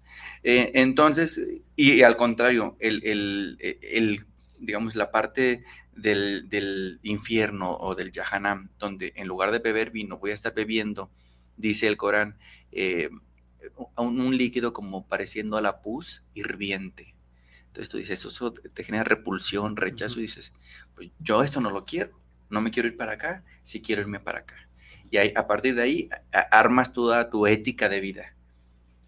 Desde ahorita, desde la tierra, ir cimentando lo que quieres para la, vida futura, que por cierto la vida futura es eterna es placentera, no va a ser como, como la vida de aquí, eh, muy eh, estructurada, limitada y pues dependiente de muchas cosas. Ese, ese, ese Jesús o ese, ese Cristo es Dios, más bien, es el que va a bajar, sí, todavía se espera. Ah, qué buena pregunta que, haces a mí. Ajá, porque Dios es uno, Dios es el que, el que crea, pero en el día del juicio establece que va a haber una tribulación, va a ser como, como el caos, en, los cristianos le llaman apocalipsis y va a haber un momento como de mucho quiebre y va a venir alguien. Y ahí es cuando nos unimos con los cristianos, porque va a venir nosotros tenemos la figura de Mahdi. Mahdi es un, eh, Mahdi la, significa el esperado, el que se espera que va a venir al juicio, pero él va a venir como tipo guerrero. Y en nuestra, en nuestra óptica es, él viene como guerrero a, conducir las tropas y con él viene Jesús. Y Jesús viene en el papel que tiene en el cristianismo, viene en, en calidad de juez. No es Dios que bajo, es Dios que manda a alguien a que haga la labor. Por ejemplo, el Mahdi sería el que se encarga de enfrentar al, en el cristianismo lo llaman el anticristo, nosotros le llamamos el falso profeta, o en árabe Dajjal. Ellos se van a pelear, van a confrontar y va a ganar el bien, eso lo sabemos. Y después de eso viene el juicio. ¿Quién se va a encargar del juicio? Yo siempre pongo el ejemplo, va a ser como el, el juzgado, el, el, juez de la tierra. E, el juez para definir quién se va al cielo y quién se va al infierno va a ser Jesús. Jesús va a ser el, juez y esa figura sí la tenemos en el Islam. Hay otra pregunta que queda por ahí. En entonces, entonces sí se cree, sí se cree dentro de, las religiones que ustedes profesan en, el, en la reencarnación. Son castigados, juzgados. En la reencarnación, el concepto como tal de volver a, como lo planteaba eh, Fernando, no. Eh, nosotros creemos, tienes esta vida, te mueres y te esperas al día del juicio. En el día del juicio resucitas y te vas al cielo o al infierno. Ese es el no reencarnación. No hay reencarnación, hay resurrección. Y, aquí, este, iba a empezar, eh, acabas de, reforzar cosas que al final importantes, ¿no? El, cristianismo, el islamismo son, vienen de un mismo tronco, el, del padre Abraham, y que hay este, una coincidencia importantísima, ¿no? Este, y sí, creo que es bien interesante cómo las, eh, las cuestiones dogmáticas me, me, sirven para tomar elecciones en el aquí y en el ahora, y ninguna de ellas ha de ser una frontera para no poder convivir con otra persona, sea que sea. Aquí ahorita eh, en lo que se está viviendo en la modernidad y toda la cosa que nos quieren ver la gente de, es que ya es normal, es que ya es la modernidad y lo tenemos que tomar así. Entonces, para unos es, este, eh, es que, ¿cómo, debe, ¿cómo debemos pensar o cómo debemos actuar de la gente que es homosexual? de la gente que dice, para mí tu Dios eh, me acepta como soy y hago las cosas como, como yo quiero hacerlas y como me plazca. Para tu religión es, eh, me va a castigar, me, espera el infierno y no es aceptado en mi, en mi templo. Eh, eso quiero que me lo expliquen. Hay, hay este, ¿cómo se llama?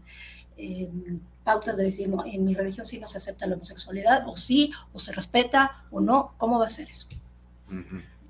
Es un tema, un tema muy actual, ¿eh? Porque está el cañón esto, y, y, se ¿eh? está cambiando, cambiando en diferentes elementos. Digo, hablando de, de, la, de la, vivencia eh, católica, por ejemplo, cada vez tiene más espacios esta parte de, de, llevar a la práctica lo que en la teoría se dice que es una casa, que es una casa, eh, la, idea de, comunidad es una casa donde todos tienen cabida y aquí hablando de, aspectos de sexualidad, creo que el concepto central es la parte de la castidad. ¿Y qué es la castidad? Este, dominarme, entenderme quién soy, cuál es mi etapa de vida, ser fiel a mí mismo, ser fiel a, mi pareja, ser fiel a, a mi propósito, a mi proyecto de vida y en función de ello, es que, es que se va llevando... Pareja eh, hombre-mujer. Eh, puede ser hombre-mujer desde la parte, desde la parte, digamos, dogmática, y o también a, mi pareja, como yo vivo la parte del amor, desde un acompañamiento pastoral específico para cada uno de los casos. Si tú dices, bueno, abiertamente vas a entrar a un, templo donde digas, pásenle, vamos a hacer este, aquí en este templo católico una boda entre dos hombres o entre dos mujeres, eso no lo veo sucediendo próximamente. aunque la perspectiva de cómo se toma la figura, las diferentes formas de vivir el amor, esa es la parte que, ha cambiado. Entonces la invitación es a, la, a dos cosas, a la vivencia de la castidad y a la vivencia de la, eh, desde esta parte de la congruencia y a la parte del acompañamiento pastoral, ¿sí? Este, hay, hay, muchas historias donde dicen, bueno, yo mi, mi, homosexualidad en esta iglesia no fue permitida, este, busco otros espacios, hasta incluso con, con un tema de, de desencuentro fuerte, creo que son, son elementos que no podemos negar, es parte de la vida como tal. Y también hay muchos casos donde eh, desde una parte de, consejería con un hermano religioso, con un sacerdote, con un laico comprometido, oye, estoy viviendo esto, este, yo he descubierto mi sexualidad ha cambiado en este sentido y es muy diferente el acompañamiento de tipo pastoral, dialogado, en donde este, no se van, no se privan la, vivencia de los servicios espirituales básicos, ¿no? Como es la confesión, como es eventualmente, no hablo de todos los casos, la parte de la comunión, este, obviamente la unción de los enfermos, la vivencia de tu bautismo, de tu confirmación. Entonces creo que ahí son dos, eh, elementos. Desde la parte del, catolicismo, eh, aunque ha habido muchas voces al interior que han pugnado por más, por más apertura y con lo cual yo podría decir simpatizo, pues qué, qué, qué interesante. Ahora, la teoría y la práctica, eh, hay una, hay, una brecha, ¿no? Pero yo creo que, eh, creo que esa es la, vía de, diálogo y de acceso. Acompañamiento pastoral, este, es decir, levantar la mano, dialogar, yo estoy, este es mi proceso de vida, y ahí yo sí tengo de primera mano la, experiencia de muchos acompañamientos muy exitosos y sensibles y empáticos este, para poder tener esa, esa, esa vía y también la convicción de la vivencia de la castidad. Pero si no, se cambia, eh, ¿la espera del infierno? Si no se cambia, o sea, por ejemplo, en el cristianismo que yo estuve, era o cambias o cambias, porque si no, no eres aceptado para Dios, eres, un, eres una abominación. Entonces no es aceptado en el cristianismo. Entonces, ¿se va al infierno? Yo no lo vi. No, no, lo que hables está súper. Pero no, nada más en el cristianismo, también en el catolicismo está, está, repudiado, ¿sí? Que no, puede, no puede existir eh, un matrimonio de, de, dos hombres o de dos mujeres, ¿sí? Porque lo tienen, lo tienen, lo tienen muy, muy estereotipado, ¿sí? El, la, la, ideología de que no puede existir, porque se supone, en teoría, que es para la eh, reproducción, ¿sí? No, no solamente para la, para reproducción, tiene que ver con la realización, con el goce y todos esos elementos. Este, ahora, de que hay muchas eh, experiencias y las ha habido y puede, puede verlas, seguir, seguirlas sabiendo en donde se tiene esa esa parte coercitiva de decir, aquí no entras, vas para afuera, eh, definitivamente es parte de, ¿quién lo va a negar? Si no es parte de las biografías de miles de, miles de personas. Ahora, yo pregunto, ¿en qué parte de la Biblia y del catolicismo alguien tendría una, de, la Biblia y del catecismo, perdón, alguien tendría, digamos, la justificación de hablarle a alguien, quien fuera, por situación de homosexualidad en esos términos, eres una abominación, lárgate de aquí. No hay tal, no hay tal como sociedad hemos cambiando, los pastores van cambiando, los laicos vamos cambiando y, creo que el diálogo empático es la, e, e, es, la clave, ¿no? Aquí eh, en el cristianismo donde yo, donde yo estuve eh, era a base de, de, ¿cómo se llama?, de estar recordándole a la persona, no te queremos vestido así, no vas a entrar así, eh, no puedes estar haciendo cosas porque dañas la imagen de, en ese momento en el templo y al final te, te, te corresponde irte a si no obedeciste a Dios, te vas al infierno, te vas con el diablo, ¿no? El diablo. Ah, ahí, me gustaría complementar que hay un elemento que, para, que tiene que ver con, con, la cuestión de los pecados, que es muy importante el sacramento de la confesión, ¿no? Si tienes un tema moral importante y que es parte de... Pero más allá, y hay una figura que casi no se recurre, que es precisamente la parte del acompañamiento y la consejería. Exacto. Entonces, creo que cuando no hemos agotado esa carta, hay una, buena, hay una buena este, hay una buena perspectiva por jugar, ¿no? Ahora que si me voy a acercar con, el, con un sacerdote que yo sé que es muy tradicionalista, pero también, por, tomando tu ejemplo, Fernando, hoy un franciscano, buena onda, que me conoce, que identifica, que sabe que no soy mala persona, sabe algo de mi, de mi historia de vida, seguramente vas a tener una, respuesta positiva, ¿no? Eh, entonces creo que ahí hay mucho donde ha habido un quiebre importante. Eh, eh, es un quiebre que vale la pena sanar porque luego, ¿quién queda? ¿Quién, queda lastimado? Tanto la comunidad que, de quien se retira y como la persona que se siente excluida.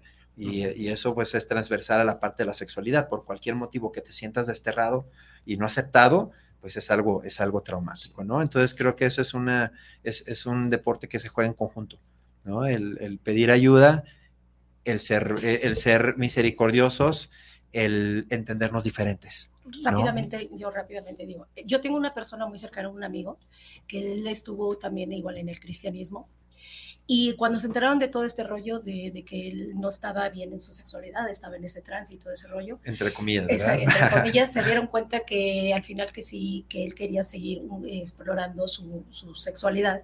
Y, y fue em, rechazado, expulsado y expuesto no solamente con eso, fue expuesto en ese momento para decir, eh, no le hable nadie a esta persona y él tuvo que salirse del, del templo y tuvo que salirse de, del cristianismo y señalado como diciendo, no te puedes controlar, no puedes ser eh, una persona agradable para la sociedad, entonces allá tú.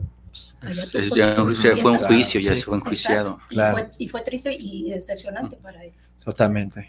Totalmente sí. También otro resumen, porque también es larga la respuesta. Sí, eh, coincido con Luis de que es tema actual totalmente y que se aborda ya con más apertura. Antes pues era algo más tabú, más de, cállate, eh, eh, no, lo hables, sí, eso es familiar solamente, ¿no? Y, este, y bueno, acá en el caso de la filosofía budista, pues se pueden seguir varios caminos. Uno es el camino de los laicos o, o, la gente como yo que no tenemos hábitos monásticos y otro pues es el hábito, eh, el hábito monástico o el camino de los monjes y monjas. Eh, básicamente eh, en el budismo solo hay hombres y solo hay mujeres, no, no hay esta, no hay género fluido, no hay, por cuestiones de energías. energías este no, no en el nivel esotérico sino cuestiones de hay energía masculina, hay energía femenina, hay ciertos canales biológicos que lógicamente en la mujer funcionan diferente, hay órganos sexuales, eh, hay glándulas, hay, un montón de, cuestiones que, que, hacen la diferencia. De hecho, eh, se dice que el budismo tiende a ser feminista porque dice que la mujer está mejor equipada que el hombre para practicar la compasión porque puede ser madre y el hombre pues no puede gestar. Sí puede ser padre, pero no puede. Exactamente, no gesta, no amamanta, no hay ese acercamiento como lo tiene una madre. Entonces, sí dice, la, la, mujer es quien va a salvar la tierra, ¿no? Quien va a generar cambios para la sociedad. Es lo que algunos maestros dicen. Porque tenemos la, creencia que la madre, bueno, el sexo femenino, en este caso hablando de la madre, es la que genera más apego hacia, hacia, hacia los seres, ¿sí? Ajá. Y no como, como hombres, como, como padres, porque nosotros no tenemos ese, ese apego hacia, hacia los demás. El apego se va construyendo y la mamá ya nace con eso. Exacto, y la forma de, de, relacionarte, ¿no? Para una mujer es más fácil ser más tierna, ser más cercana, apapachar, abrazar. Para el hombre, pues al menos aquí en, en Latinoamérica sí somos un poquito más reservados. Y volviendo a la sexualidad, yo como laico, pues me dijeron, ¿sabes qué? Este no es este, no vamos a llegar a tu puerta y te vamos a decir, ¿quiere usted ser budista? Aquí está el folleto sino que tú comienzas yendo a meditar y eso y dices, ¿sabes qué es? Me late esto, quiero ser budista. Ok, hay una ceremonia como tal con un lama donde se te hace una transmisión de votos. Son cinco en total, se llaman votos de liberación individual. No matar, no robar, no mentir, no consumir intoxicantes, sea alcohol o drogas recreativas, y no tener una sexualidad incorrecta. Y yo dije, ay, a ver, ¿qué es eso, no? Para saber si le entró o no. Y bueno, le entré, se me dieron los votos, eh, se me da un nombre, yo soy Tup Tengelek en, tibetano, y, este, y ya después empiezas pues a leer y a estudiar y ya empiezas a ver, ¿no? De que sexualidad incorrecta es eh, tener relaciones con otro hombre, hombre, hombre, mujer, mujer, y chin, o hacerlo con la mano, o hacerlo en las piernas de otro. Ay, ¿a qué entré, no? O sea, ya no se puede hacer nada. Entonces, pues hay un recurso que se llama entrevista con, con un maestro. Y yo solicité la entrevista y digo, oye, yo tengo todas estas dudas. ¿Qué se puede hacer? Entonces ya me dice, mira, esto de no hacerlo hombre con hombre o mujer con mujer fue porque entre monjes se decía, pues ya no vas a tener sexo con tu esposa. Ah, pues con mi compañero o mi compañera. Ok, otro voto. No se puede tener con tu compañera hombre o mujer. Ah, pues entre hombres. Otro voto, no se puede entre hombres. Pues con la mano. Otro voto, no se puede con la mano. Entonces fueron haciendo eso, pero solamente para los monjes. Para los laicos eh, hay otro tipo de comportamiento, es decir, ok, sexualidad incorrecta es hacerlo con un animal, porque obviamente pues, no, no hay consentimiento y, pues no, no hay un orden, por así decirlo. Ok, hacerlo con un menor de edad, este, sea hombre o sea mujer, o hacerlo con alguien eh, chantajeándolo o forzándolo o emborrachándolo, todo eso también es un comportamiento no ético. Y ya entrando en gasto dije, oiga, ¿y se puede de a tres, de a cuatro, de a más? Me dijo, si todos están de acuerdo, sí se puede. Pero siempre va a haber uno que se sienta herido, que se sienta engañado, que se sienta sucio. Entonces, mejor ni le entres. Y ya después me dijo, finalmente, como esto es camino gradual, va a llegar un momento en el cual tus prácticas espirituales requieran ya que tu energía sexual pues no se dirija a una persona, sino a pues a otro tipo de meditaciones y eso. Entonces, tú mismo vas a ver, dice, ahorita tú no estás, estás en ese nivel, pues no. Pues, ¿qué te preocupa? Tú vive con ética, este, siempre habla con la verdad, nunca fuerce las cosas. Y ya después empezaron a llegar este, eh, pláticas de pues que todo cambia momento a momento, que nada es para siempre, que las relaciones que uno creía mi amor para toda la vida, en realidad pues puede cambiar, o se va a morir, o te va a poner el cuerno, o puede pasar cualquier cosa. Entonces, pues pasa ya a segundo término. O sea, sí es parte de la sexualidad del ser humano, pero no es así como que llegue yo al centro budista y yo soy esta bandera y yo soy esta otra. O sea, es algo secundario. Obviamente, pues se trata, como, como mencionaba Luis, de, integrarlo, de, hacerlo congruente, pero que no sea una causa de, miedo o de decir, chin, me, a lo mejor tuve algún error, tuve alguna caída, pero siempre se puede corregir. Entonces trata de hacerlo mejor la próxima vez. Esa es la perspectiva budista. Desde el Islam te voy a decir que no, no existen palabras como abominación ni nada de eso dentro del, del, Corán, del texto sagrado. Solamente hace una pregunta retórica. Dice, ¿es que acaso te vas a llegar a las mujeres, a, los hombres como te llegas con las mujeres? Le hace ese planteamiento, esa pregunta retórica. Nunca se habla de a, qué se está refiriendo, entonces deja el campo muy abierto a la interpretación. Eh, por supuesto, también está la concepción de que es, un hombre, es una mujer y se, y se crearon en esa distinción. Y posteriormente las enseñanzas de todos los profetas han sido que eh, no existan relación entre dos hombres o entre dos mujeres. Eh, por muchas, por, por, múltiples razones, la principal es la cuestión de la reproducción. Pensemos en que en el momento, los tiempos antiguos, eh, no había mucha población y la población estaba eh, corría el riesgo de desaparecer como especie porque no había este proceso.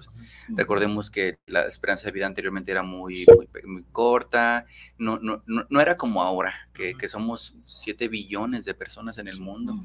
Anteriormente éramos poquitos y las comunidades eran poquitas, hasta hace apenas 100 años no rebasábamos el millón de, en toda la humanidad, hace 100 años apenas. Éramos, pensemos ahora, hace tantísimos años, entonces, como yo creo que una preocupación para, para no evitar que se limite el, el, seguir reproduciéndose, la, prohibieron esas prácticas. Y como, una, una, como un aderezo para la prohibición de esas prácticas, fue eh, dotándolas como de elementos antiéticos o amorales que, que fueron llevando a, a dividir esa práctica y a decir eso está mal, y entonces caemos luego en, cuestiones actuales. Al, dividir que una práctica está mal y una práctica está bien, todo lo malo lo arrinconas en un solo lugar y, casualmente tú, en lugar de buscar eh, eh, o, ir por tu búsqueda espiritual, dices, pues ya soy, me, me, siento así, soy así, soy malo, pues entonces hago todo lo malo. Y entonces automáticamente asocias que que, por ejemplo, la homosexualidad es parte de un kit malvado que, tienes que seguir. Y entonces pensemos en la vida actual, ¿dónde está todo lo malo? Bueno, eh, o, el malo es el, no sé, el, persona, el narco o, la persona que, que mata, y, entonces pues te metes a ese saco. Sin tomar en cuenta que a lo mejor eres simplemente quieres compartir tu vida con una persona de tu mismo sexo, pero eres hasta más y mejor creyente que otros. Entonces eso no sabemos. Podríamos criticar la acción más que a la persona como tal. Lo que se prohíbe, por ejemplo, en los países eh, de mayoría islámica, donde las instituciones las que gobiernan y que lo que prohíben es el acto de publicitarlo. Si tú tienes la práctica y tú lo haces, que nadie se entere, porque aparte hay un hay una narración que dice que el profeta dijo, eh, oculta tu haram, haram es como el pecado, oculta, si haces un pecado, ocúltalo, no tienes por qué darlo a, conocer, suponiendo que tú tomas, ¿para qué le andas diciendo al mundo que tomas? Ocúltalo, ocúltalo y si que sea tú, al final de cuentas tú vas a ser el que rindes cuentas de tal hecho. Lo mismo pasa con la homosexualidad. Si, quieres hacer esa práctica, hazla. No, ni la publicites, ni andes convenciendo a la gente, vengan a hacer lo que yo estoy haciendo. Eso sí está muy penado. Y entonces en las leyes islámicas se, eh, se castiga a quien promueva la homosexualidad. No, no me puedo meter yo a tu casa a ver qué haces, porque inclusive para denunciar una cosa como esa necesito cuatro testigos. Entonces ya sería demasiada exhibición mía que cuatro personas me estén viendo que yo estoy haciendo una práctica como esa. Esa es una acusación muy, muy grave. Si tú me acusas a mí de que yo soy eso, tendrás que demostrármelo con cuatro personas, cuatro hombres, o un hombre y dos mujeres. O, pero para que se complete el, el, las cuatro personas tendrían que ser seis mujeres o ocho mujeres. Entonces tendría que haber mucha, prácticamente hacerlo en un estadio para que todo el mundo te, te acuse. Y entonces, pero si no, tú puedes hacer tu práctica reservado y no andar haciendo apología de, tu preferencia y no, no va a pasar nada. Em, por supuesto que eh, todo esto mm, mm, corresponde a, la práctica real. Em, muchos, cuando, cuando descubren a una persona infragante o en el acto o que anda haciendo apología de su preferencia sexual, es cuando ya implica un castigo. El castigo puede ir desde que te te encierro como en la cárcel por el delito de haber hecho.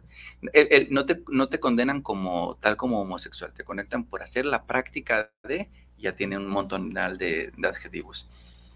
Eh, y entonces, ¿qué haces tú? Te castigan, inclusive hay pena de muerte para, para esas prácticas o el exilio. Te, te piden que te salgas del país. En, pero luego es raro ver esto porque, por ejemplo, tú vas a una sociedad islámica y vas a ver a dos hombres de la mano con total naturalidad, lo que no significaría que son homosexuales.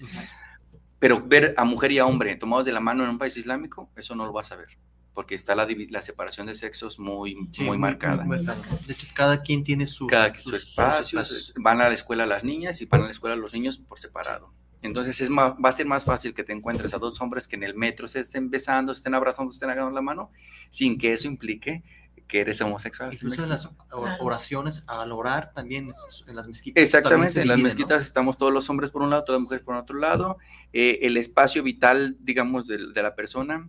Aquí, por ejemplo, es tú enfrente de mí y estamos platicando. Pero ahí podrías estar casi, casi nariz con nariz y no pasa nada. No, no, no, hay, no hay pensamiento de que están haciendo una práctica equivocada. Por lo que un, llegar a acusar a alguien de eso, sí es muy grave y más si no tienes como la prueba contundente. Mm, en general no se, mm, no se permite, no se permite esa práctica, pero te digo... Ni hacer familias, mm, ni llegar a un templo con familia de homosexuales. Pues tendrías que llegar como discreto, en todo caso. Sí, como bien lo dijiste, ¿no? llegas, tú y no, no, ya, ya llegué y vengo con mi esposo. Porque eh, Tú, llegas y haces tu oración, es tú, tú y tu entrega con Dios. Inclusive para lo, lo, que sea que haga, tú vas, con, tú vas con Dios. Y vas a rendir cuentas de, tu, de tus acciones hasta con Dios. No vas a, ver, no vas a llegar a un, a un tribunal en la mezquita. La, mezquita es para ir a rezar. No vas a encontrar ahí al tribunal de justicia, ni que ahí luego, luego te van a sentenciar, ni nada.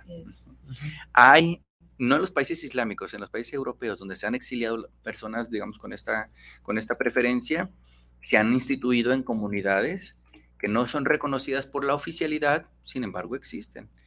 y también se da como estas eh, rebeldías del momento, por ejemplo, eh, mujeres, la, mujer puede dirigir la oración Sí, si son puras mujeres, por ejemplo. Y entonces acá hay mujeres como con este eh, discurso feminista que dicen, no, pues, las mujeres vamos a dirigir esta mezquita. Sí lo puedes hacer, en el contexto de que si, hay, si todas son mujeres. Eh, entonces pasa lo mismo con, con, los homosexuales. Bueno, vamos a juntarnos una comunidad LGBT aquí y vamos a rezar nosotros. se puede hacer. No, no es reconocido desde la oficialidad ni se le van a dar las garantías de, pero si se juntan, bueno, ahí está. Que sea. Claro. Es que sí, desde ese punto de vista de cada uno, se habla mucho del respeto y se habla mucho desde el amor y así debe ser. Pero hay mucha gente que todavía está todavía queriendo saber. Esto que dices tú, para una gente puede ser incongruente, ilógico. Para un cristiano, vayámonos para allá. Te lo puedo decir porque, porque va a surgir, van a surgir, pero puede ser criticado. El hecho de decir, es que ya no le, entonces ya no le, ya no le em, gusta, no le satisface esa, esa respuesta. Entonces ahí cómo se le hace para, para no caer en, en, en, pelea, en, que la gente esté en desacuerdo. controversia, ¿no? Yo creo que tendríamos que nuevamente regresar a los fundamentos eh, religiosos, y, pero partiendo del, del, más básico que es la misericordia y el amor. Y bueno, en la actualidad, por ejemplo, muchas, muchas cuestiones eh, de la, de la, diversidad sexual son más bien producto de moda, eh, de andar probando, porque hay la facilidad, porque existe, pues vamos a ver. Y entonces hay que, como, como profesionistas, como pues, profesionales, habrá que revisar en qué casos, si es una cuestión, digamos, de, de, identidad, que tú naces, te identificas como una persona homosexual, bueno, está bien. ¿Qué es lo que hay que hacer como institución religiosa? canalizar ese sentimiento, a que no creas que por tener esta condición o esta situación, automáticamente ya quedas fuera de todo lo bueno. bueno, ya eres, ahora hay que evitar que esta práctica te afecte, te vaya a conducir a, un camino, eh, ahora sí, equivocado. Por ejemplo, que por eso vayas a matar. Que, por supuesto lo, más importante es la preservación de la vida, hay que cuidar la vida. Entonces, el, el caso más, más malvado sería el asesinar a alguien o el, privarte de tu vida. O el privarte, exactamente, también se da ese caso, no encuentras satisfacción, tienes este deseo, no, no hay quien te pueda ayudar y donde vas te dicen que tú estás mal, te quitas tu vida y eso es atentar contra ti. Y eso es atentar contra el principio fundamental de cualquier principio religioso. Claro. Pues habrá que revisar esto y mejor, o lo que no se ha hecho y se debería hacer, canalizar esos sentimientos. A ver, si tú ya te detectaste, lo asumiste, que tienes esta preferencia, bueno, vamos a canalizarla a que sea una preferencia que no te estorbe para tu desarrollo individual, e intelectual, profesional y hasta espiritual. Claro.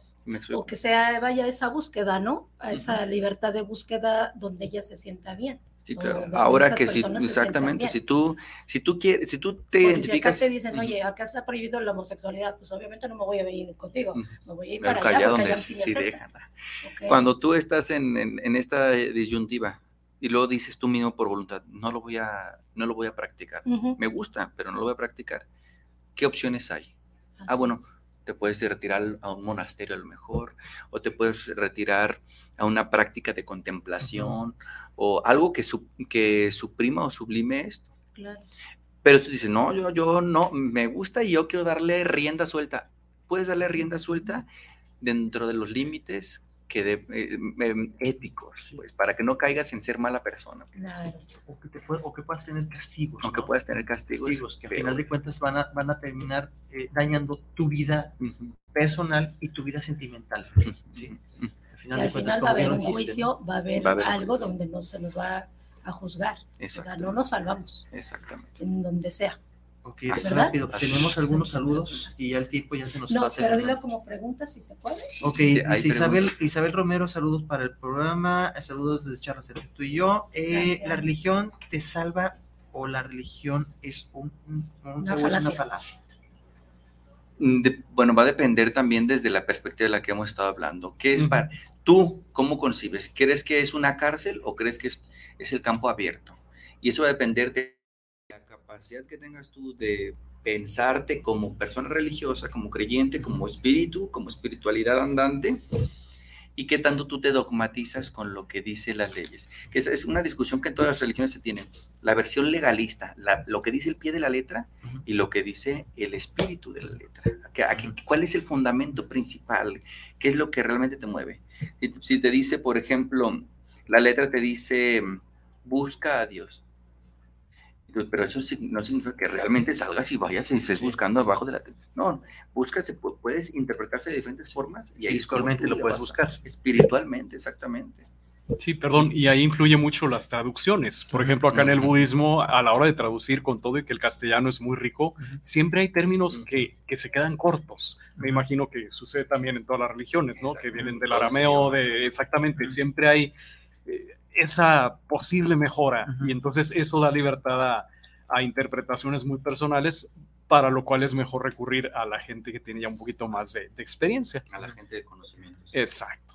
Y, yo complementaría que Marx tenía toda la razón cuando decía que la religión es el opio de los pueblos, en el contexto en que lo menciona como un elemento de enajenación. Ahora Jesucristo decía, este, si conocen a mí, conocerán mi voz, conocerán la verdad y la verdad los hará libres. Entonces, este, estas verdades al final coexisten, ¿no? La religión como un vehículo de salvación y de concordia y de vida, o verla de otra perspectiva, cómo quieres vivir, ¿no? Si, si, tú concibes la religión como una, una cárcel, me, meto a esta cárcel, pues sí va a ser atadura y, y, a lo mejor también te sirve a ti, tú necesitas vivir una vida como de sufrimiento, me meto, me encarcelo y yo mismo sufro, ¿no? No pasa nada, esta forma de vivir. Pero dices, no, yo me meto, a, me meto a, la cuestión de la religión, entendiéndola como una espiritualidad abierta para hallarme como persona y para encontrar una trascendencia. Hay gente que ni se pone a pensar en eso y dice, ay, no, pues yo lo que me digan eso hago y listo, no pasa nada. Qué flojera, ¿no? Como los borregos, ¿no? Y sí, sí, sí, Y también se vale, porque para todos hay y para todos se puede. Y, y, es lo que debemos de entender, el, el, paso a esta diversidad y que para todos va a haber y hay que hacer caso a eso y respetar. Así es. Este, hay, un, hay una pregunta aquí, bueno, una... Eh, Dice, saludos, primer contacto que tengo con este programa y lo encuentro muy interesante y atrayente. Ojalá fuéramos personas con más valores humanos y menos religión. Personalmente creo que Dios no pertenece en exclusiva a alguna iglesia, Dios está en la bondad de nuestras buenas acciones. ¿Quién, quién lo eh, Lo dijo Javier Jiménez Herrera. Saludos, Javier. Eh, Bienvenido. yo también coincido con eso, ya creo que las personas que estamos aquí también lo dijeron. Totalmente. Y, y pues bueno, hay muchas preguntas y muchas cosas que quedaron en por tiempo se quedaron. Es, creo que está muy interesante. A mí me encantaría. vamos a hacer una segunda parte. Nos vamos a tener que comprometer nuevamente para hacer una segunda parte. Y, sé que están abiertos a, a, toda pregunta que realmente para la otra, si se puede, claro traer. Porque sí hubo de verdad mucha apertura, mucha libertad y mucho entendimiento para la gente que nos está viendo y escuchando. Y sobre todo en este momento, creo que lo que dije hace un momento, este, aquí no se respira un ambiente de debate, se respira un ambiente de amor, de fraternidad.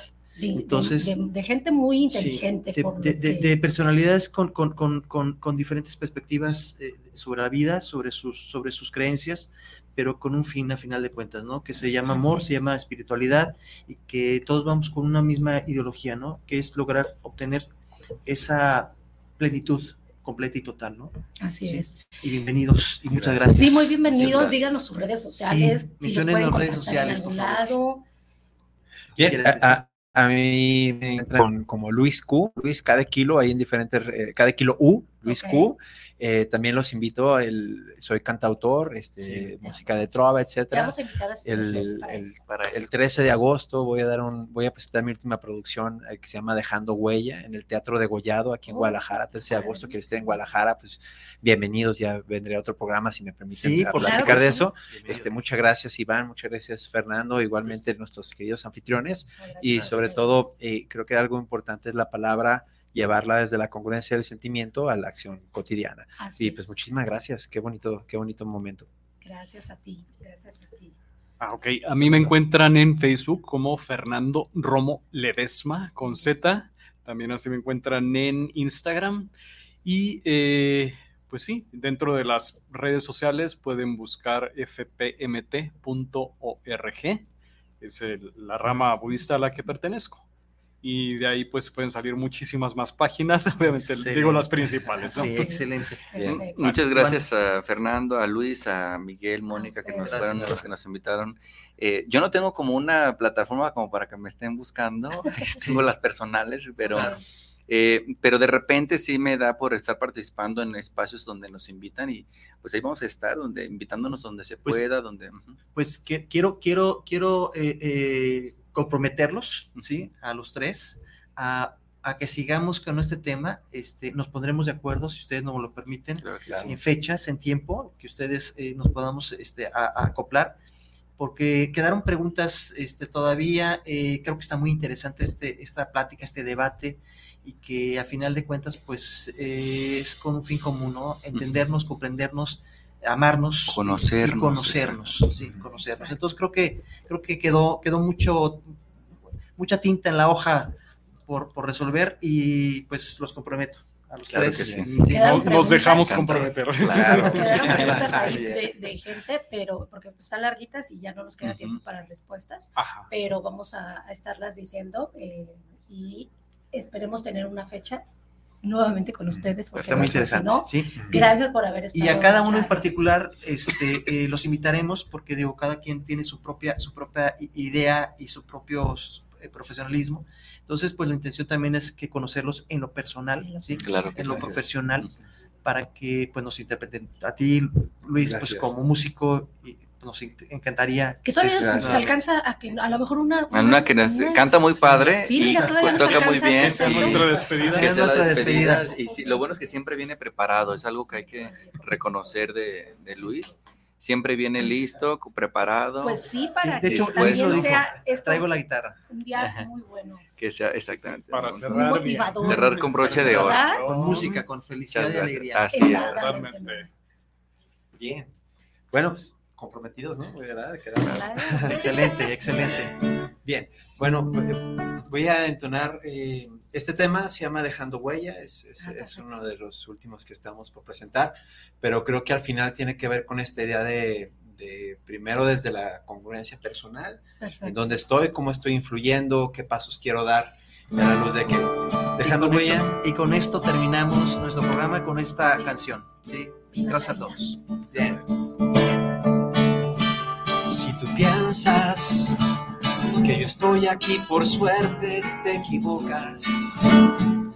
He tenido ya mis triunfos, mis derrotas. Todo está en mi corazón. Si tú piensas que salí yo de la nada, no es preciso. Voy luchando por mis sueños desde niño. Con empeño seguiré y yo voy dejando huella en personas, en lugares, en los campos y ciudades y yo voy dejando huella con valor en esta tierra. Estoy aquí este momento es decisivo y mi corazón va convencido. Mi sendero trazaré con amor y coraje. Hoy levanto mi mirada. Sin temor mi pie se pone en marcha. Un gran Dios me sostendrá y yo voy dejando huella en personas, en lugares, en los campos y ciudades y yo voy dejando huella con valor en esta tierra. A ver, juntos, y yo voy dejando huella, ¿va? Me dice. Y yo voy dejando huella en personas, en lugares en personas, en lugares, en los campos y ciudades, y yo voy dejando huella con valor, con valor en esta, en esta tierra.